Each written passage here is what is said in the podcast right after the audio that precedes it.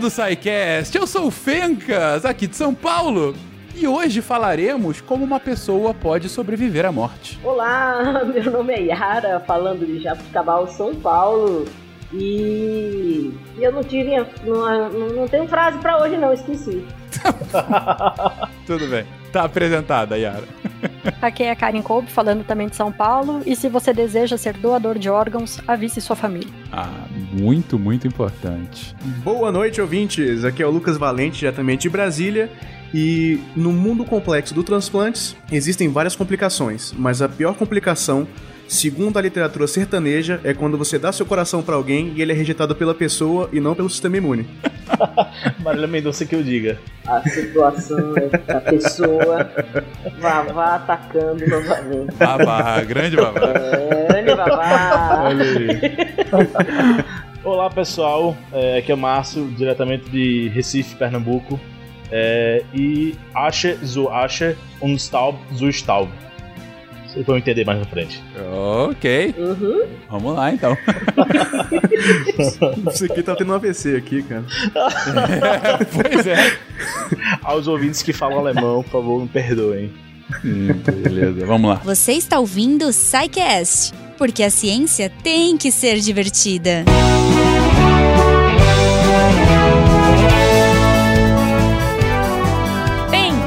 a mais uma sessão de recadinhos do SciCast. Eu sou a Jujuba. E antes que esse episódio comece, eu vou falar dos lindos do Cambly. Esses fofos que apoiam o Deviante, que acreditam muito no projeto, estão aqui com a gente há um tempão. Se você ainda não conhece essa plataforma maravilhosa de ensino, corre lá, entra, usa o seu código SciCast para fazer sua aulinha teste grátis lá no Cambly. Lembrando, cambly.com. E, cara, conheça. Mas, hoje eu tô aqui para falar de, pros pequenos. Olha só, eu acabei de gravar um SciKids.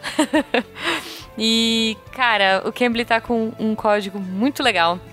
Uma aula experimental de 30 minutos no Cambly Kids. Sim, porque além de tudo eles têm aulas pros pequenos e é bem legal, é bem fofinho, assim, é um método todo diferente. Uh, eles estão com essas aulinhas por apenas um real, então é meia hora de aula do Cambly por um real. Sério, não perde. Entra lá no nosso post, clica no link que vai direto pro Cambly Kids para você conhecer, tem vídeos e tudo mais. E, gente, um real, sério. Vale esse teste para seus pequenos, né? E assim, é um jeito bem divertido e com a qualidade que vocês, uh, se não conhecem ainda, deveriam conhecer do Cambly, com professores uh, nativos na língua, que tem uma super paciência, uma baita didática legal, então vale a pena. Aproveitem porque essa ação vai só até o final desse mês. Então, se você ainda não usou o seu código de aula experimental para as crianças ou o seu também, corre lá, entra no post, todos os links estão lá, inclusive do aplicativo para iPhone e Android, porque sim, você pode falar direto do seu celular. É muito legal. Se você quiser apoiar esse projeto a partir de um real pelo PicPay, Padrim e Patreon, você já torna a ciência mais divertida e ajuda a gente a espalhar a palavra da ciência e do amor pelo mundo afora. Cara, o episódio de hoje tá fantástico, sério. Se você quiser comentar, se você quiser mandar sua opinião ou suas dúvidas para ele, você pode entrar aqui no post desse episódio e comentar. Ou se for uma coisa mais, fala que eu te escuto. Se você quiser uh, contar alguma coisa pra gente que você não queira que seja falada ou que apareça, contato.sicast.com.br. Lembrando sempre que vocês podem divulgar os nossos episódios e ser nossos amigos virtuais no arroba Portal Deviante, no Instagram e no Twitter. Acho que é isso, gente. Acho que eu já falei demais, acho que tá na hora da gente ir pro episódio. E até semana que vem. Ah! Não esqueçam, no final desse episódio, não tem eu, mas tem Debbie, essa linda, contando quais foram os textos da semana daquele jeitinho especial que só a Debbie tem, né? Então fiquem até o final porque vai valer muito a pena. Beijo!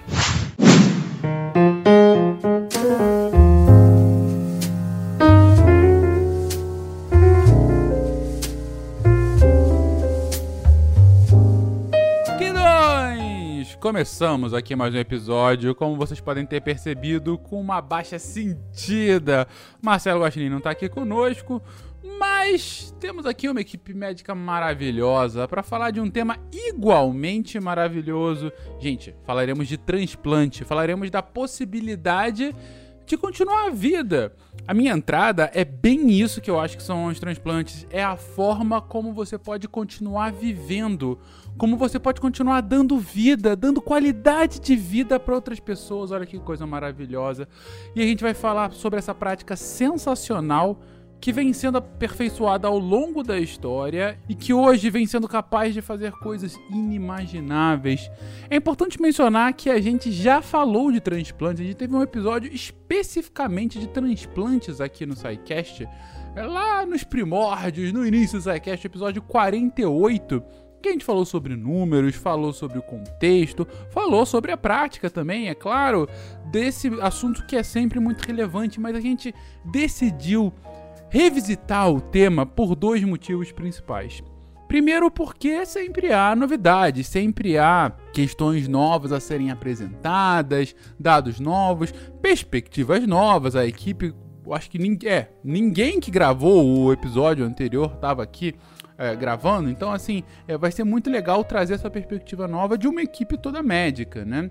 E o segundo ponto é que a gente estava falando aqui, vocês podem ter visto no tema, o título é transplantes e doação de órgãos. A gente vai falar aqui sim de transplantes, dos aspectos técnicos, dos aspectos práticos, da medicina por trás dos transplantes, mas lá do meio para o fim do episódio a gente deve falar muito sobre a questão da doação, como é que é feita a doação de órgãos aqui no Brasil, quais são as suas peculiaridades, quais são os seus problemas e como a gente poderia implementar melhorias sensíveis para diminuir o impacto negativo da falta de órgãos saudáveis na vida, na angústia da vida de milhares de famílias que ficam esperando por um milagre. Mas, gente, para começar o episódio, quando que isso começou? Quando é que a gente começou a falar, quando a gente começou a pensar sobre essa possibilidade de doar uma partezinha da vida de uma pessoa para outra? Eu acho que a gente, para variar, tem que começar da antiguidade. Como quase tudo na vida, a gente começa da Grécia, né? E outros países por ali, que na verdade não eram países na época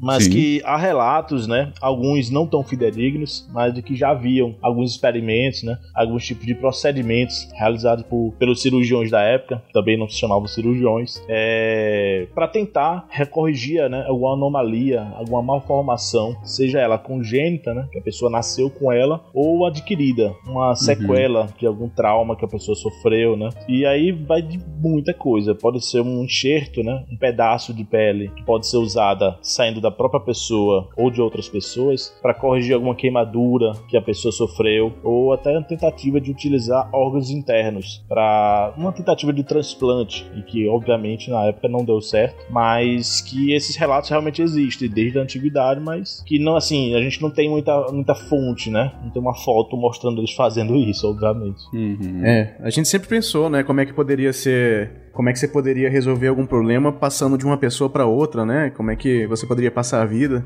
para uma pessoa pra, de, de uma pessoa para outra? Tem até um, os, se você se você lê no, no, no Drácula do Bram Stoker, ele, ele um, um, dos tipos de, de transplante, de transfusão, né, transfusão de sangue, ele faz transfusão de sangue de uma pessoa para outra, sem nunca nem, na época nem sabia dizer direito do sistema BO nem nada do tipo, é como se qualquer pessoa aceitasse o sangue de outra pessoa, o órgão de outra pessoa, né, então a gente sempre sempre imaginou que isso fosse possível, assim. Aquele mito, né, que as pessoas tinham de que o sangue carregava, vamos dizer, a vida da pessoa, né? A energia vital. Isso, exatamente. exatamente. Vital. Então, vindo para os tempos modernos, a gente tem um relato, o primeiro relato fidedigno que temos registro é um de 1933 onde na Ucrânia um cirurgião conseguiu efetuar, né, concluir é, com sucesso um transplante humano de um humano para outro humano é, com algum sucesso, mas esse sucesso é bem relativo porque a pessoa apenas sobreviveu ao término imediato do procedimento, mas algumas horas, se não me engano, foram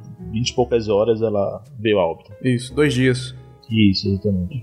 Uhum. Lá na União Soviética, o Yuri, Yuri Voronoi, ele fez um transplante de rim de um paciente de 60 anos falecido para uma mulher de 26 e foi um sucesso que a mulher sobreviveu por dois dias, né? Que pra época foi um avanço magnífico, né? É. Entendi. Porque na época você não tinha as mesmas preocupações que você tem hoje, porque você não tem o conhecimento sobre justamente rejeição de órgão, né?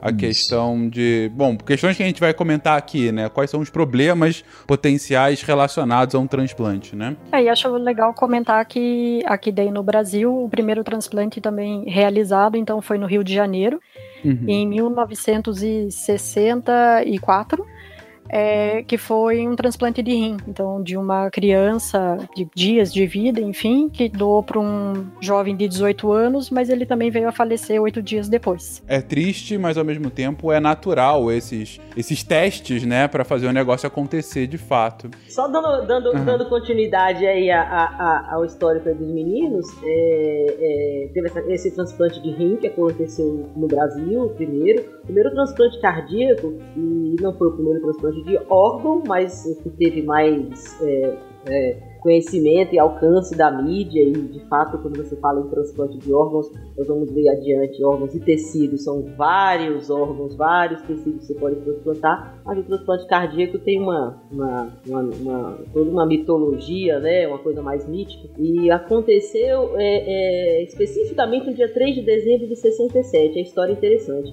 Nos Estados Unidos um doutor um médico que eu não vou lembrar agora o nome Shumway, acho que é isso o nome dele.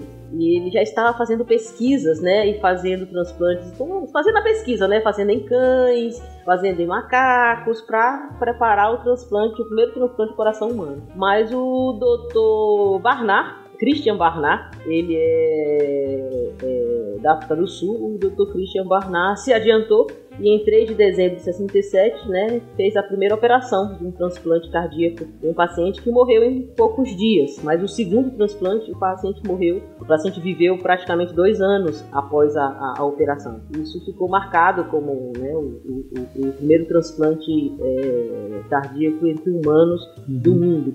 E no Brasil foi o Dr. Zerbini, que, que sempre foi uma sumidade da parte de, de cirurgia cardíaca no, no, no, Brasil e foi ele que liderou a equipe, organizou a equipe fez a cirurgia em 68, 68? Foi, em 68 que foi o primeiro transplante de coração no Brasil. Não foi o primeiro do mundo, mas foi uma das cinco primeiras cirurgias uhum. né, de transplante cardíaco no mundo. É, o nome do paciente aqui era João Ferreira da Cunha, tinha 23 anos, né, e era conhecido como João Boiadeiro, e tinha uma doença do miocárdio, uma insuficiência cardíaca, não consegui encontrar informações se era alguma outra, alguma doença específica, doença de Chagas ou alguma coisa assim. Mas enfim, era uma insuficiência cardíaca, um paciente de 23 anos, candidato a transplante, e foi ele que recebeu o primeiro coração de um transplante cardíaco aqui no Brasil pelo Dr. Zerbini em 68. E gente, então vamos definir o que exatamente é um transplante. Como é que é? Porque assim, tem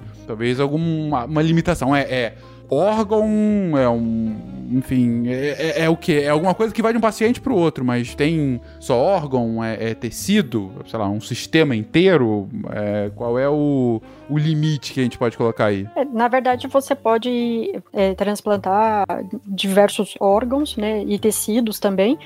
Ah, de um doador, que pode ser, isso acho que a gente também vai falar um pouco mais para frente, mas tanto de um doador vivo, né? Então, quando uma pessoa eventualmente acaba doando uma parte até do seu fígado ou um rim, né, que também é possível, para outra pessoa compatível, ou vindo de um doador cadáver, né? Que é quando o paciente ele tem, no caso aqui no Brasil, né? Ele está diagnosticado, confirmada a morte encefálica, e, e daí é nesse momento então que está autorizada a retirada dos órgãos ou tecidos para serem doados para outras pessoas. Uhum. E daí, da mesma forma como você pode ter entre pessoas, na verdade, a pessoa ela pode ser a sua própria doadora, né? Então você tem o tipo de transplante que é seria um auto enxerto, né? Quando o próprio a própria pessoa doa tecido para ela mesma. Então, até, né, igual o Márcio comentou lá no passado, né, que às vezes para cobrir uma queimadura ou coisa assim, né, fazer um enxerto de pele. Então, às vezes você tira essa pele de um, uma outra região do corpo para fazer a cobertura daquele local onde tá sem a pele, né? Olha, isso é feito até hoje? Sim, é muito uhum, comum. Sim, bastante. De queimadura mesmo. Sim, sim, isso é feito muito é feito muito paciente de queimadura, cirurgia plástica que você faz para correção da queimadura, você retira tira a pele de um local, coloca sobre a pele da área queimada, né? E aí o local não fica com um buraco? Cara, eu, eu não consigo achar um nome melhor. Parece aquele fatiador de presunto, sabe? Meu que Deus. O pessoal corta o presunto bem fininho. Sei. O pessoal Ou passa aquele negócio. É, aquele de Então- queijo que você passa e sai só a fatia do queijo. Sei. O pessoal passa isso numa área de pele saudável e ele tira só uma camada de pele, ele não tira a pele inteira, entendeu? Essa Ah. camada de pele ela acaba sendo viável em outra parte e você não acaba tirando de uma parte pra outra. Quando você tem uma queimadura, uma queimadura de segundo e terceiro grau, você queima, é, você destrói né, a, a- pele, todas as três camadas da pele elas são destruídas. Né? Então a pele naquela, naquela região que foi queimada não tem como a pele se recuperar, certo? Às vezes forma uma cicatriz tão grande que não é possível aquele, aquela, aquela, aquela região fechar, ela fica aberta, sempre exposta, tá? E aí é, infecções, etc. Então você consegue, a intenção é você fechar aquela camada de pele, aquela, aquele espaço do, do corpo, né, da superfície que está aberta. Então você tira camadas de uma, de uma parte da pele, por exemplo, da região do corpo que não foi afetada pela queimadura, tá? Você não tira toda a pele, você tira partes da pele com esse fatiador aí que o Lucas falou, é mais ou menos isso mesmo. Né? E aí coloca sobre essa região, entendeu? Que já foi morta. Aí a outra parte, você não tira todas as camadas. E lembrar que aquela outra parte não sofreu queimadura, ela vai se regenerar. Entendi. Então você não fica com buraco, você fica só mais fino. É, exatamente. Mas aí com o tempo ela vai voltando ao normal, né? Ah, Isso. entendi. A pele que estava íntegra vai voltando, vai recuperando. Teve um caso recente, só pra contextualizar, aqui em Recife, eu não sei se chegou na notícia pra vocês, de uma jovem que sofreu um acidente de kart aqui em Pernambuco, aqui em Recife, e houve um. Exatamente. Sim, E aí foram colocados- Na nuca dela, né? Uhum. Tirou o couro cabeludo, não foi um Também. negócio desse? É, isso, escalpelamento que a gente chama, né? Foi um É. escalpo quase. Escalpelamento. Aí tirou todo o couro cabeludo, foi arrancado, né? De forma Sim. abrupta. E aí, pronto, foi feito exatamente isso que o Lucas comentou. Com esse equipamento, eles tiraram fragmentos de pele dela sadia, de outras partes do corpo, como coxa, tórax, abdômen, membros superiores, e foram colocando na, no, em cima do crânio pra basicamente fechar, pra não deixar aberto, exposto, entendeu? Entendi. Mas essa camada. Ok, na- de onde tirou não fica o buraco, fica mais fino, mas com o tempo vai se recompondo e você fica ok. Ou seja, o tórax dela vai voltar ao normal daqui, sei lá, alguns meses, anos. É, exatamente. É, mas e essa pele nova que você coloca no couro cabeludo? Ela também vai crescer? Digo, ela, ela continua saudável de certa forma? Ela continua saudável, mas ela, ela tem as características do local que ela foi retirada, né? Claro, ela não vai crescer cabelo lá. É, exatamente. Entendi. exatamente. Então você tem uma certa estranheza quando você vai olhando, mas é, é, de forma geral ele, ele, ele funciona muito bem como uma pele, assim, como a, a função de uma pele de proteger mesmo. Entendi, entendi. É importante lembrar que essas coisas são usadas em situações extremas, né? Ou seja, Sim. A última preocupação é se vai ficar bonito. O que importa é ser funcional. Se o corpo Claro. estiver fechado, se a pele estiver fechada, tá ótimo. A gente considera um sucesso, né? Entendi. É, recentemente eu, eu fiz, uma- eu, eu participei de uma, de, uma, de umas cirurgias que a gente, que eram de uma criança também, que a criança caiu numa fogueira e, assim, a gente, ela ficou na, na UTI e a gente ia fazendo esse, esse procedimento de, de retirar a pele, colocar no local que era afetado, aí esperava um pouquinho mais, esperava voltar para tirar um pouquinho mais de outro lugar, entendeu? Então foi um, um período assim bem de paciência para poder é, reptilizar a crianças, entendeu? É realmente Caraca. um negócio bem sensível. E pedir paciência pra criança deve ter sido complicado, né, cara? Não, é, ela, ela, tava, em- ela tava em coma, né? Induzido. Não conseguia. Ah. não era. Não era Caraca. é, não- É, pacientes grandes queimados é uma situação complicadíssima, gravíssima, de alto índice de mortalidade e, e eles sentem muita dor, viu, Fencas? Então, na maioria das vezes, casos assim, o paciente precisa estar sob sedação, cada procedimento desse o paciente tem que fazer sob sedação, com analgesia pesada. Mas imagina, você tá colocando. Pra começar, você tá passando aí o cortador de presunto na tua pele. Isso não é um negócio que deve não doer, né? Se você não tiver sedado. Mas é, né? É, sem, sem, a, sem, sem a, a poderosa da anestesia, a gente não consegue fazer isso, né? Não, não Olha dá. aí. Sem viés, né? Sem viés. É, sem não, sem viés, viés, sem viés, ah. logicamente. Logicamente, não tô puxando Sem sardinha. viés, viu? Vavá querendo se engrandecer aí. Mas, o... mas claro, e, e a própria queimadura, né? Não- Mas na pele que tem tanto nervo. Imagina a dor que deve ser um negócio de uma queimadura grande como essa. Isso. Sim, é uma, é uma, uma situação de, de, de de estado de hiperadrenérgico pela dor, né, que o paciente sente, e você tem que fazer uma, uma analgesia importante. Nós tivemos um caso aqui recente de um paciente que, na represa com a família, uma lancha estourou, né, explodiu, foram cinco queimados, e ele teve uma queimadura extensa no tronco, na face anterior das costas, Nossa, perto de 30% de área queimada. É, bastante É. coisa. 30% de área queimada. Foi complexo, bastante. E ficou até relativamente bem, cicatriz, etc. Mas ah, até que a gente saiu bem aí nesse- na conduta desse caso aí. Até porque nós não somos um centro de referência disso, né? Então nós tivemos que dar todo um atendimento inicial. E a grande queixa desse senhor, desse, desse homem, era um de 50 anos, era dor. Dor, dor, dor, dor. A preocupação da gente fazer uma analgesia pra ele era. E mesmo assim, com tanto de coisa, dizer assim que ele estava completamente livre de dor, só quando você sedava É, ele a gente, o a- a- a- o serviço de anestesiologia dos grandes queimados aqui, a gente tem, tem anestesiologia só pra dar banho nos, nos pacientes queimados, entendeu? Porque realmente é muito doloroso. Cara. Isso. O É. banho, é, o banho é sob anestesia. Né? Bom, mas estamos falando muito de queimados e a gente tá falando. O foco aqui é transplante. Então vamos pro próximo, pro, pro- o próximo tipo. A, a Karen comentou: ok, o auto-enxerto. Eu estou transplantando de mim para mim mesmo. É, E, e o próximo, ok? Imagino que de outra pessoa para você, não? Isso, daí você tem é, tanto entre pessoas que possuem o mesmo DNA, que seria o que a gente, né, que serão os gêmeos idênticos, Ou é clones, quem sabe? Pam, Tudo daqui a um tempo, né?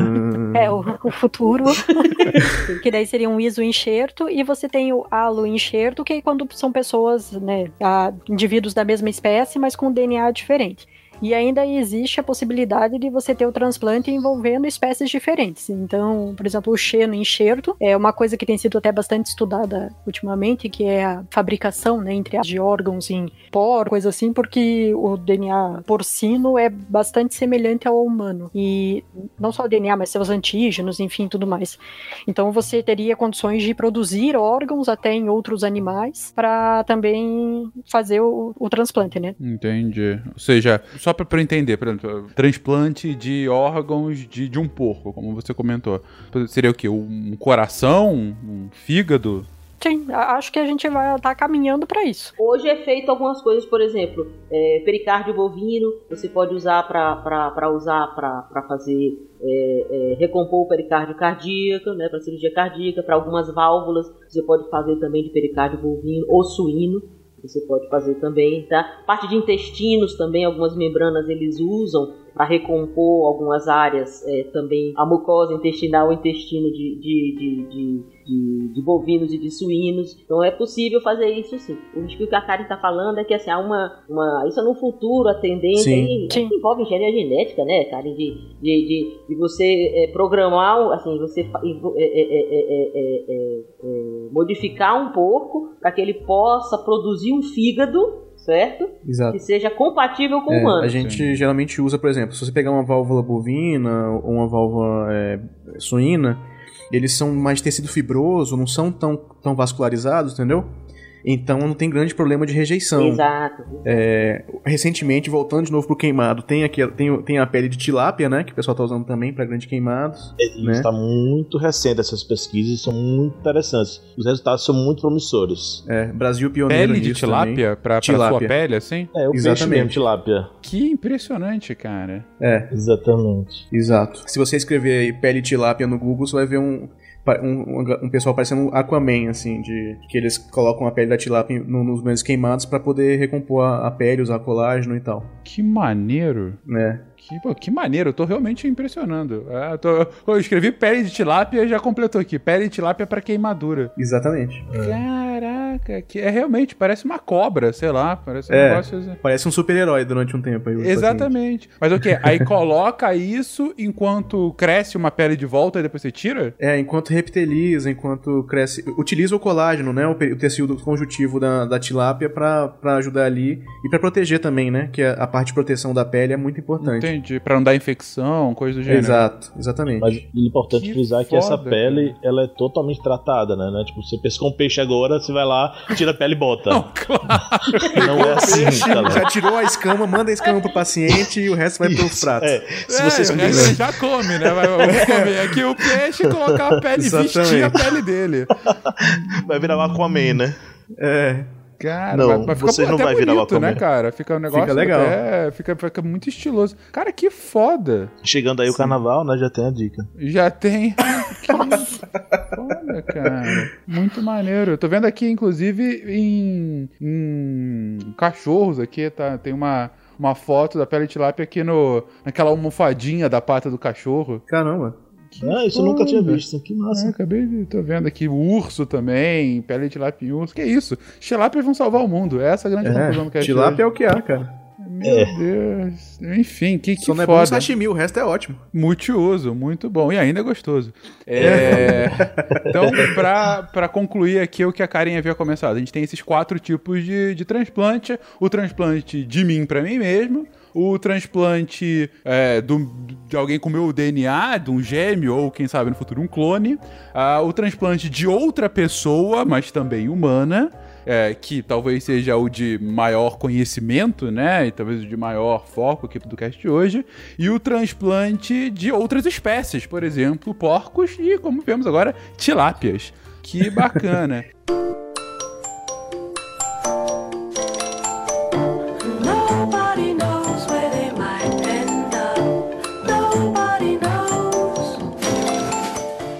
geral, gente, em geral, que tipo de, de transplante é o mais comum? Que tipo, é, eu ouço muito transplante de coração e transplante de rim, né? Transplante de rim, né? mas que outros, e além de, de. E agora de pele de tilápia que está na minha cabeça, mas que tipo de, de outros transplantes são possíveis, são muito comuns, enfim. É, disparado, eu acho que seria de sangue, né? Porque a gente às vezes não. Claro, Pelo, óbvio. por a gente usar o termo hemotransfusão, transfusão sanguínea, às vezes a gente não para pra pensar que isso é um transplante, é um tipo de transplante. né? É um tipo de, de tecido, de sangue, de células que estão sendo utilizadas né, para recompor, para ajudar aquela, o indivíduo receptor em alguma coisa, né? seja o sangue é, concentrado de massas, concentrado de Uhum. plaquetas, enfim, várias coisas que podem sair daí. Mas isso também é um tipo de transplante, é importante Sim. lembrar isso. Então, ok, sangue. É, pronto. Aí além de sangue, teríamos o geral, né? Que seria um transplante de células, em geral. Que hoje em dia o que a gente tá mais em voga, né? Que a gente vê quase todo domingo no Fantástico, são as de células tronco, né? Uhum. As aí. Também ilhotas pan- pancreáticas também tem algumas, alguns tipos de cirurgias que utilizam transplante de, de células da ilhota pancreática para colocar no paciente receptor, entendeu? Medula São- óssea, né? Medula óssea. É. Isso, isso, isso. Todos eles são transplantes de células, né? Porque são unidades pequenas e assim não é um tecido rígido, não é um tecido fluido. Sim, é, é aquela lógica de células troncos de eu transplantar uma célula tronco que acaba sendo uma célula coringa para alguma região do corpo e aí quando ela vai para aquela região, ela se multiplica igual àquela região do po- corpo e aí é, é como se eu tivesse transplantado aquela, aquela parte do corpo de outra pessoa, né? Isso. Me diga com quem tu andas que eu digo quem tu és. Aí elas vão ficar no meio ali e elas vão começar a crescer igual as células em volta. É isso, célula tronco é um negócio fantástico, cara. É. É. realmente uma ideia genial. Parabéns a quem pensou com essa ideia, porque, de fato, eu vou pegar uma célula que é uma célula coringa, de fato, que ela pode virar qualquer coisa.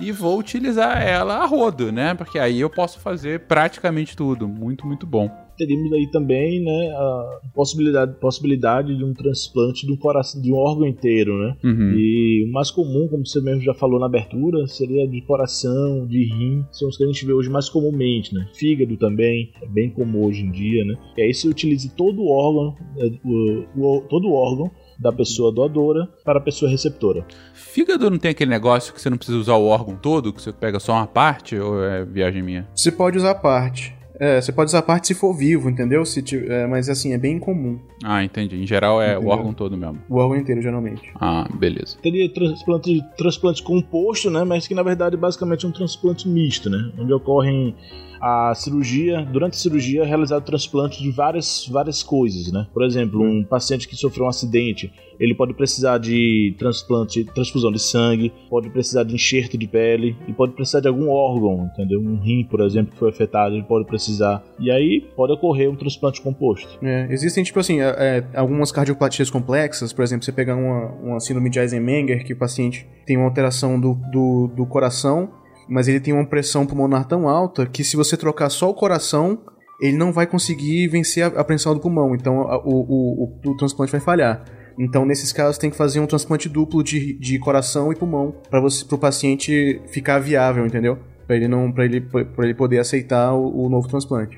Entendi. É, e outro transplante duplo, assim, também, que é bastante comum, é rim e pâncreas, né? Ao mesmo tempo, você faz os dois. Isso, no mesmo momento cirúrgico. É, no mesmo tempo. É. No mesmo momento. Bacana, bacana. E também tem um transplante de córnea muito, muito ah, ah, difundido e um dos mais eficazes, né? Em que você, o doador morto, ele, ele doa a, a, a córnea para pessoas que precisam, pessoas que estão cegas, são amauróticas. E uma, uma dúvida que muita gente tem é que, assim, um doador doa uma ajuda duas pessoas, viu? Que é uma córnea para cada um. Porque basta fazer um olho, o ideal seria dos dois, óbvio, mas uma questão de, de- de a pessoa só voltar a enxergar, precisar voltar a enxergar, recebe uma córnea e costumam ser transplantes É mesmo, eu não, não sabia. Você, em geral, ter a doação de uma córnea só faz sentido, claro. Você tá, tá potencializando a doação, né? Isso. Do que vem no pós-mortem, assim, né? A doação de córnea, ela é aqui no ano passado, né? No Brasil, foi o que teve o maior número de transplantes. Então, foram mais, até setembro do ano passado, foram mais de 10 mil transplantes de córnea. Uhum. Bom, ajuda país. pelo caso também que sempre dobra, né? É, você tem Sim. duas, aí você vai um pra cada. Mas que maneiro, que bacana.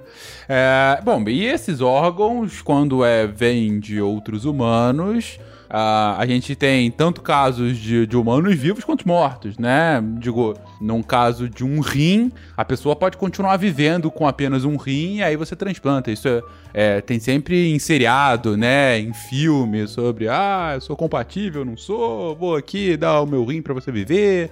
E aí todo mundo fica feliz e tal. E que mais? Que mais você pode transplantar com entre pacientes vivos? Digo, o que eu posso doar sem morrer? É, Então, você pode doar o fígado, né? Que a gente já tinha comentado. Ou o rim, já que a gente tem dois, né? Um Mas o fígado vocês não falaram pessoa. que o- é, tem que ser o fígado inteiro? Se eu doar meu fígado, o que acontece? Não, Não, você, uma quando parte. é vivo, você pode doar uma parte dele. E daí ele Ah, parcialmente se ah, regenera, entendi, enfim, entendi. tudo mais. Se a pessoa já entrou em morte cefálica, daí vai Entendi. inteiro. É, até porque ela não vai precisar mais, sejamos francos. Exato.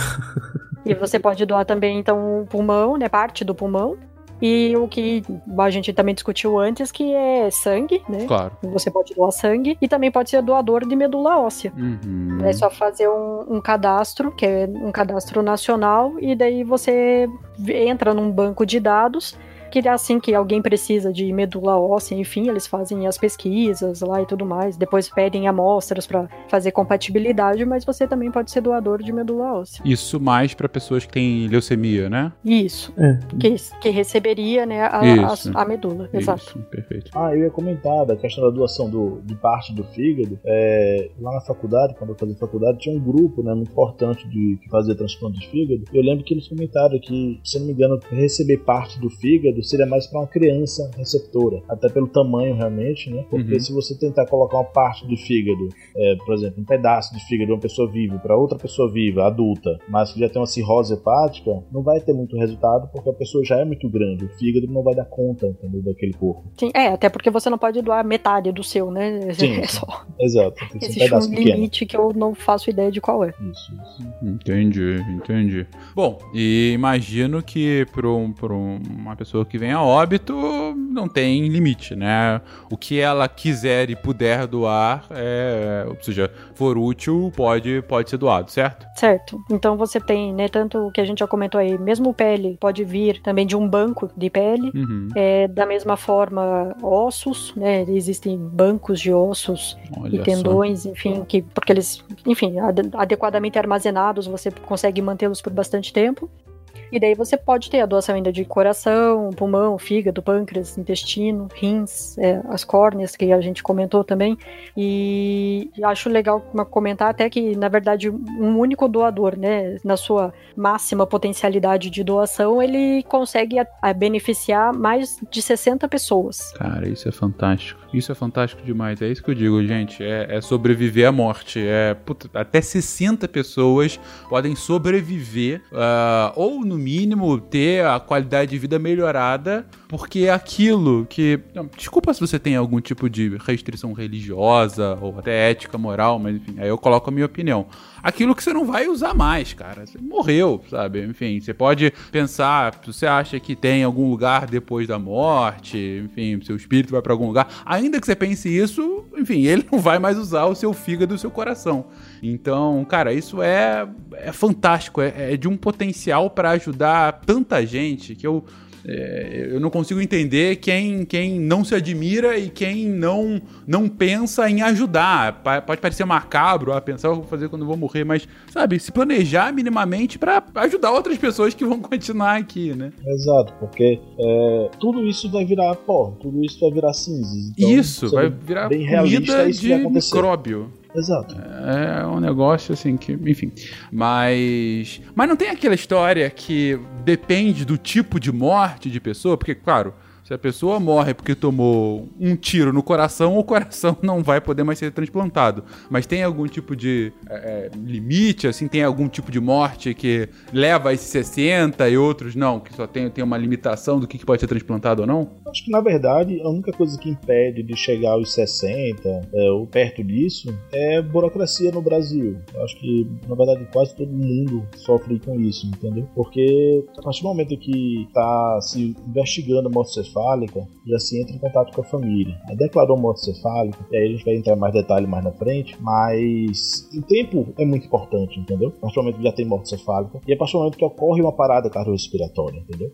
Por isso que há algumas situações onde o paciente está em morte cefálica, mas a gente é, segura um pouco é, os equipamentos que estão mantendo o paciente vivo, porque para tentar conversar mais com a família, entendeu? Tentar sensibilizar a família, os parentes dessa questão, entendeu? que é tão importante e que existem grupos. Morte encefálica, você diz que é aquela morte cerebral que a gente ouve às vezes, né? Isso é, isso é a morte cerebral que sai no jornal. Eu acho que a pergunta do Fencas era mais no sentido assim que, é, por exemplo, pacientes que são é, portadores de HIV, né, de HIV positivos ou que têm um diagnóstico de SIDA, né, de AIDS, esses pacientes não são candidatos à, à doação. É porque o vírus deve estar nos órgãos ou tecidos. É, pacientes que são é, é, é, por morte por, por intoxicação por metais pesados, né, chumbo, mercúrio, arsênio, alguns órgãos, não vou especificar quais especificamente, mas não podem. Então, por exemplo, um paciente que tenha uma determinadas condições nesse sentido. Pacientes que sofrem parada cardiorrespiratória prolongada, esses pacientes podem ter é, é, lesão renal, principalmente, às vezes lesão cardíaca bem aguda, bem, bem graves, né? Então, às vezes não é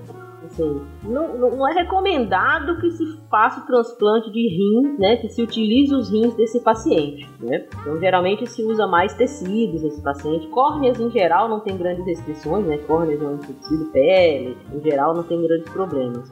É, talvez o, o- o Lucas saiba mais do que eu em relação a se existe alguma, alguma, algum teste a ser feito da função renal para pacientes pós-parada cardíaca po- possa aproveitar esse rim ou não. Cada centro tem deve ter a su- o seu protocolo, né? Mas aqui, por exemplo, a gente faz no paciente que ele, ele, é, ele tá em morte encefálica e ele não Sim. tá na, na, na- lista de res- Sim. naquelas restrições, que tem HIV, tuberculose ativa, morreu por causa de uma sepsis não controlada, tá com uma sepsis não controlada, né? É, a gente faz um screening. Então, por exemplo, o paciente que ele. Vamos lá, a pessoa faleceu, teve a morte cerebral, né? Que é a morte encefálica. A gente faz até, por exemplo, é, o cateterismo, né? Pra gente ver como é que estão os vasos sanguíneos do coração do paciente, pra ver se aquele coração é viável. Você não transplantar um coração que vai infartar daqui a pouco, entendeu? Então a gente faz um screeningzinho antes de- de- dos órgãos que serão transplantados pra ver se eles são viáveis ou não, né? Uhum. Pra não ser depois um, um transtorno pro paciente, além de transplantado, ter. O cara, além de estar transplantado um coração, ter um coração que vai infartar daqui a pouco. Isso. Quando a, assim, quando a gente a, a- a- dado o diagnóstico de morte encefálica, que a gente aciona a central de captação de órgãos, é, é feita uma série de exames. ah, ah, ah, ah, em alguns serviços faz o cateterismo, não serviços que vão receber o coração, mas exames que são básicos para tudo. Todas as serologias, hepatites, a hepatite B, hepatite C, efeitos de sorologias para HIV, VDRL, FTABS para ver a parte de sífilis, é, tuberculose, Isso. é, é, checa se o paciente está chagas, exatamente, chagas. Então, assim, em geral, algumas doenças infecciosas, pacientes que estão, é, que faleceram por ocasião de sepse grave, não controlada, não são candidatos. Né? O risco é você passar essa, essa infecção, essa, essa, essa infecção para, para o receptor, né? Uhum, claro. O transplante em si, ele, o transplante em si, ele já é, ele já tem uma certa complexidade, né, em, em algumas complicações que ele vai dar. Então, o ideal é você passar um órgão o mais, o mais saudável possível pro, pro, pro receptor. Sem dúvida. É, complementando, mas é até que o Márcio comentou das questões burocráticas ou coisa assim, mas a própria legislação brasileira, não sei dar maiores informações em relação a fora daqui, mas a legislação brasileira, ela só permite a doação de órgãos inteiros, né, como coração, fígado, enfim, que a gente vem comentando, é, após a morte encefálica, mas sem uma parada cardíaca. E eu sei que nos Estados Unidos, outros países, Espanha também, é, o paciente mesmo após é, a, a parada, mas a- ainda não, não sei se não confirmada, enfim, a, a morte encefálica, mas você estaria autorizado a tirar alguns órgãos também e não só os tecidos como a gente acaba fazendo aqui, né, que é em relação a, aos ossos, pele e as córneas. Então existe uma questão legal também em relação ao, a isso, né, da- do que você pode aproveitar na hora do transplante. Dúvida prática, mais curiosidade. É virtualmente possível ah, um transplante de um órgão previamente transplantado? Eu não sei te dizer com certeza, mas eu acho que não. Eu só faço perguntas difíceis, né, gente? Desculpa. É Não sei dizer com certeza, mas eu acho que não. É, eu não saberia dizer com certeza, mas eu acharia que sim. É, eu não consigo pensar, desde que o órgão esteja viável, por exemplo, um coração, uma pessoa jovem, vamos dizer, de um doador jovem, recebeu para outra pessoa jovem, essa pessoa jovem por algum motivo veio a óbito, não consigo entender por que não pode usar, entendeu? É. É aproveitamento de órgãos. É. buscar. Não sei. Eu acho que talvez ele teria pass- ele passaria por algumas, algumas alterações imunológicas aí, né? Do, do, do primeiro doador. Eu- mas eu realmente não sei. Eu tô falando por, por, por, por achismo, não tenho certeza. Bom, fica aí então a pergunta para vocês, demais médicos ou até curiosos, entusiastas que conheçam algum, alguma, algum caso desse ou queiram imaginar um caso hipotético como esse. Por que não? Por que não pensar? É, pode ser também como as pessoas vão achar esse órgão amaldiçoado, né? A pessoa morre É, jovem aquele, mas enfim. Não vamos entrar um pouco nesse mérito. Então, eu tô aqui pensando assim, porque a pessoa, por exemplo, ela tem uma doença cardíaca e recebe um coração. Certo. Para que ela morra e que esse coração dela seja viável para uma terceira pessoa, né? Para uma outra receptor, ela tem que morrer de uma outra coisa. Sim, Sim, é, sim. ela sofreu um acidente, por exemplo. um, Exatamente. dá, sei lá, né? Alguma coisa, um AVC hemorrágico e pronto. Alguma coisa que deixe o coração dela intacto, que ela Isso. possa ser. Pra comer, tipo, é muito azar. É, sem dúvida, isso eu tô falando. Pode ser um órgão meio amaldiçoado, mas quem sabe? Você já é doente do coração, né? Já é cardiopata, já tem um coração de segunda mão. E morre de outra coisa, é, já, mas pode, né? A critério, pode. Virtualmente, em si. Mas como é raro, eu não sei se já foi feito isso. Então, fica aí a dúvida pra quem a gente pesquisa posteriormente, ou não, ou deixa a minha dúvida de lado.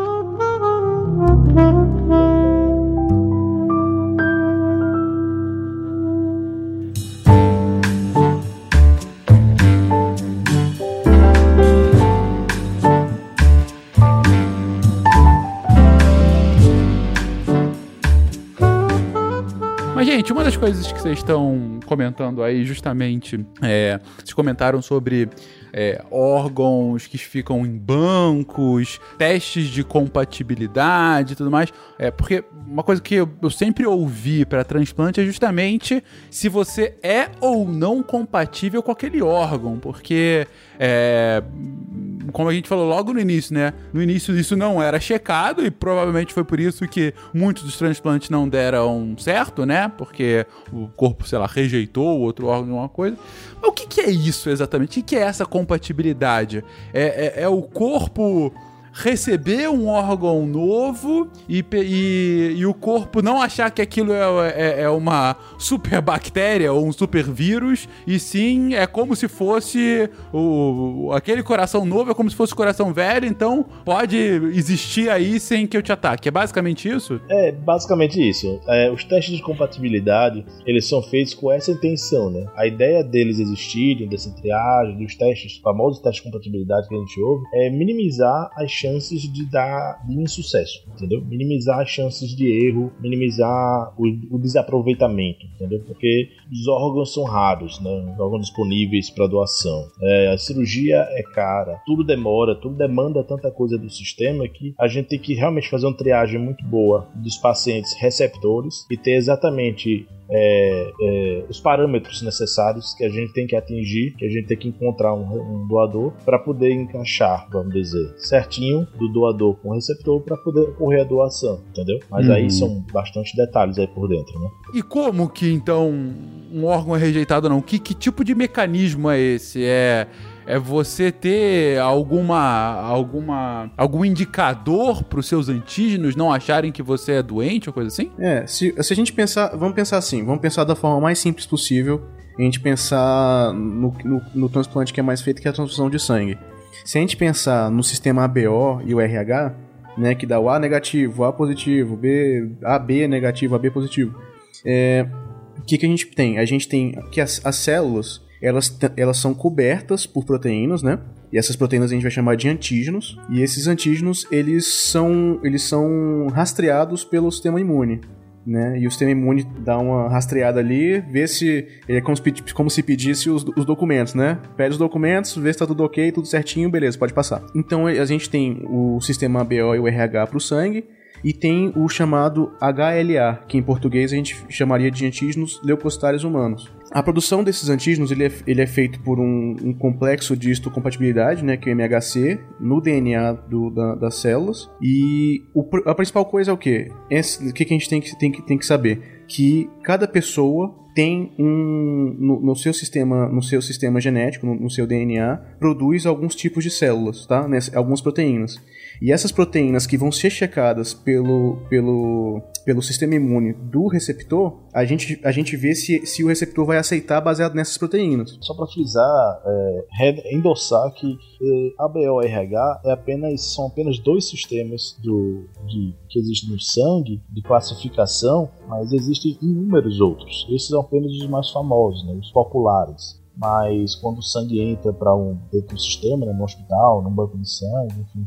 e também a mesma coisa com os órgãos, diversas outras triagens, diversas classificações são feitas no tecido para poder entender exatamente os antígenos que a pessoa apresenta e ver a compatibilidade com um receptor ou com um doador em potencial. Então, e daí só complementando então também o que o Lucas estava comentando, que a gente tem né, então o MHC que produz o HLA e a gente tem dois tipos então de MHC, que seriam o tipo 1 e o tipo 2. Algumas células têm mais de um tipo e menos de outro, né, ou até mesmo um outro ausente. Então, por exemplo, que a gente comentou da questão da transfusão de sangue. Ah, no sangue, né, as hemácias de uma forma geral, que seriam um concentrado de hemácias, elas têm, não têm o MHC do tipo da classe 2 e tem muito pouco da classe 1. Então é por isso também que isso ajuda a ter tanta aceitação, vamos assim dizer, do receptor em relação à transfusão de sangue. Você não precisa ficar tomando um imunossupressor o resto da vida, né? Diferente, por exemplo, de outros órgãos, que daí você tem maior quantidade dessas proteínas e daí você acaba tendo então que fazer a imunossupressão, que é tomar uma medicação para diminuir a chance de que seu corpo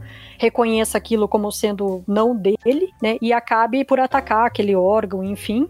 E daí acaba destruindo e você perde o transplante que foi recebido. Uhum, entendi. Nossas células, todas as células, sangue e dos órgãos e tecidos, na membrana celular das nossas células, eh, são expostos eh, algumas moléculas, né, peptídeos que a gente fala. Esses peptídeos de membrana, eles são, como o Lucas falou, são os documentos. Quando os nossos linfócitos, geralmente os linfócitos tipo T, né, eh, CD4, CD8, eles fazem uma varredura pelo corpo, se eles encostam ali no fígado, eles falam, não, esse fígado é seu, a célula desse fígado é seu, a célula desse coração é seu, a célula desse sangue aqui é sua, porque eles reconhecem esses peptídeos, esses documentos, ok? Quando você recebe é, é, é, é, o tecido ou o órgão de outras pessoas, de uma outra pessoa, né? é, o receptor vem- recebe o órgão de um doador, esses órgãos vêm com esses peptídeos diferentes. Existem, vocês mesmos colocaram aqui, seis tipos de HLA, né? Mais de 1.250 alelos. Então, para você variar um doador, assim, ser 100% compatível, é muito, muito, muito, muito difícil. É muito difícil você fazer isso. né? Então, as pessoas recebem a- a- o órgão ou as células de um, de- de um doador, quando o receptor recebe, ele é parcialmente incompatível. A questão, como a, a- Karen falou, na questão do sangue, esses, esses, esses peptídeos eles estão em menor quantidade então, muitas vezes a pessoa não precisa tomar imunossupressor o resto da vida porque recebeu a transfusão de sangue. Mas quem recebe um órgão, né, está o tempo inteiro com células estranhas ao seu organismo. tá? Se ele não toma um imunossupressor, o próprio sistema imunológico ele vai atacar esse órgão que ele acabou de receber. Uma das causas, às vezes, de rejeição de transplante é isso. Né? E, e- então, por isso, a necessidade de usar sempre né, o imunossupressor. Então, são feitos vários testes para identificar a incompatibilidade, né? Testar esse peptídeo é compatível com o seu, esse não é. Não precisa ser 100%, até porque é praticamente impossível, a não ser que seja um gêmeo idêntico, tá? Mas que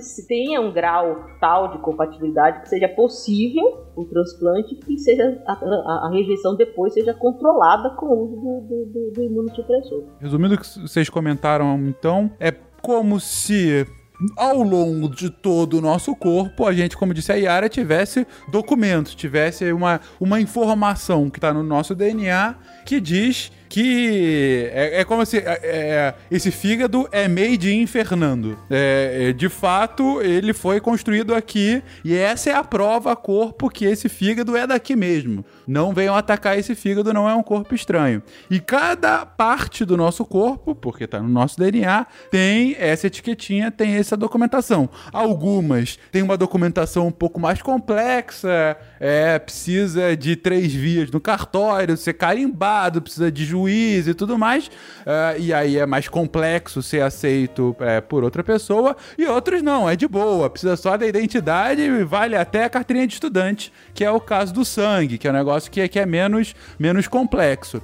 É, e aí, por conta disso, como disse a Yara agora no fim, quando você vai fazer um transplante de uma pessoa para outra, ou seja, não é um gênio, um gêmeo idêntico ou clone, eu vou ficar mantendo isso aqui ao longo do cast, é, você tá pegando esse órgão de outra pessoa e aí quando o seu corpo recebe esse órgão, ele vai lá, peraí, isso aqui é meu ou não? Aí vai ver a identificação da documentação dele. Opa, aqui não tá Fernando, tá Fermaldo. Será que é meu, não é não?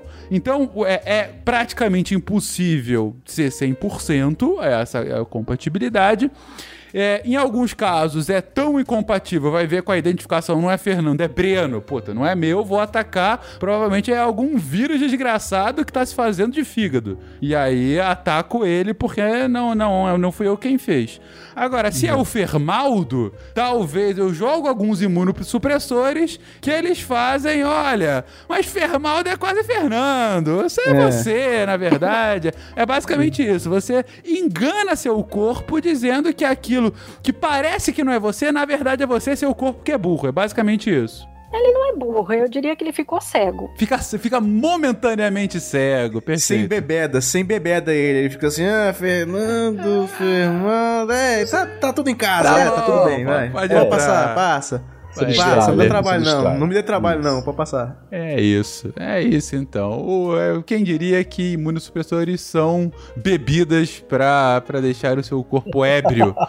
Mas eu tenho uma outra dúvida. Eu acho que era o Márcio que estava comentando agora. Comentou bem: olha, é, o sistema AB0 e RH, ou ABO-RH, pra quem ainda não deu o nome aos bois, gente, é quando você pergunta: ah, qual é o seu tipo sanguíneo? Ah, o meu é A positivo. No caso, o meu de fato é A positivo e de minha esposa é O positivo. Qual é o de vocês? A negativo. Ó positivo. Márcio? B positivo. Karen? O meu é A negativo. Ah, negativo. Nossa, um de cada tipo aqui, que beleza. Isso aqui é um Time A negativo. Eu. Enfim, então, é, isso é uma coisa que eu acho que desde criança você sabe e tal. E, inclusive, ah, você tem isso em alguns policiais, bombeiros, né? Você tem lá o nome do, do, do, do oficial e tem do lado o tipo sanguíneo, né? O- Exato. O, tipo RH. Mas a minha dúvida é a seguinte, beleza. É, é, se não é essa a única coisa que avaliam, qual é a utilidade de ter isso no uniforme dos caras? É pra uma emergência. Ah, entendi. No momento de emergência, é é porque assim, se você, se você tá fazendo uma transfusão é, num, num cara que tá com o nome dele e mais o tipo sanguíneo, provavelmente é porque ele não consegue nem falar o tipo sanguíneo dele, né? Então Hum. ele, ele pode. ele- no momento de emergência, eu vou falar assim: ah, eu vou pedir o sangue A positivo, que é o que eu, eu tenho que pedir na hora. E se for um paciente que faz transfusões regularmente, por exemplo, um paciente com anemia falciforme, é, em- que na verdade não é pra fazer tanta tr- transfusão, né? Mas às vezes ele tem mais risco maior de fazer transfusão. Eles fazem todo o rastreamento de vários sistemas sanguíneos para evitar o máximo possível da, da pessoa se sensibilizar com outros sistemas, entendeu? Uhum. Então, às vezes, você, por exemplo, esses pacientes que têm anemia falciforme, por exemplo, às vezes eles recebem sangue que, mais do que deveria e eles não são, eles, eles são, por exemplo, são um negativo. Mas ele é, ele é incompatível com um monte de outros sistemas e os- ele vai recusar aquele sangue porque ele já se sensibilizou. Então, idealmente, você faz um, um screening completo antes de transfundir o paciente. Mas numa emergência, você vai evitar, você vai transfundir o sangue é, com sistemas que são que tem, que tem a maior resposta imune naquele momento, que é o sistema ABO e o sistema RH, igual você falou. Entendi, entendi. Na verdade, numa situação de emergência, mesmo no hospital, numa cirurgia grande de politrauma, por exemplo, o paciente vai a óbito se a gente não fizer nada, se pede um monte de concentrado de hemácia, mas do tipo O, na verdade, né? do Uhum. tipo O negativo, porque é doador universal. Então, se pede um bocado desse porque, assim, a chance de dar problema é bem pequena, entendeu? Mas óbvio que Entendi. depois fazendo a classificação sanguínea, aí se vai para aquele tipo sanguíneo da pessoa. Perfeito. E daí só é, complementando até também o que o Lucas comentou, que as pessoas que acabam é, recebendo sangue várias vezes, né?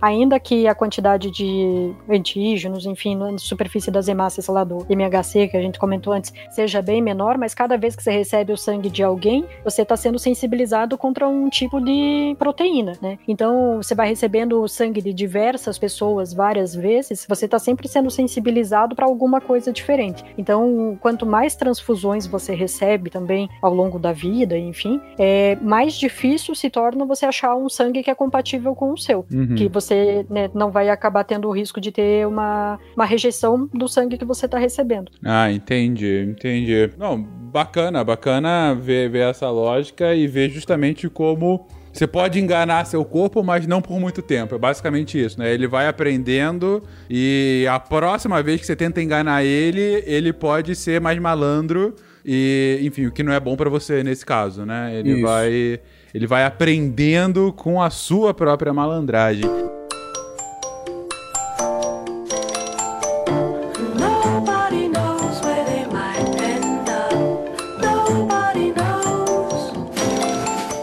Vocês comentaram agora justamente desse, desse nosso artifício para embebedar o nosso corpo momentaneamente, a fim de que ele confunda Fernando com Fermaldo. Mas o que, é exatamente um imunossupressor? Digo, que tipo de, de, de substância é essa capaz de tamanha façanha desse embebedamento? Bom, então existem diversas, diversos tipos de drogas, na verdade, que é, algumas funcionam como imunossupressores, assim, que a gente teria já fisiologicamente, que seriam, por exemplo, como corticoides, né? Então, o corticoide em doses altas, ele vai ser um imunossupressor e ele vai diminuir a chance que as suas células de defesa acabem por reconhecer, né, o antígenos, enfim, do- dos órgãos que foram, do órgão que foi transplantado.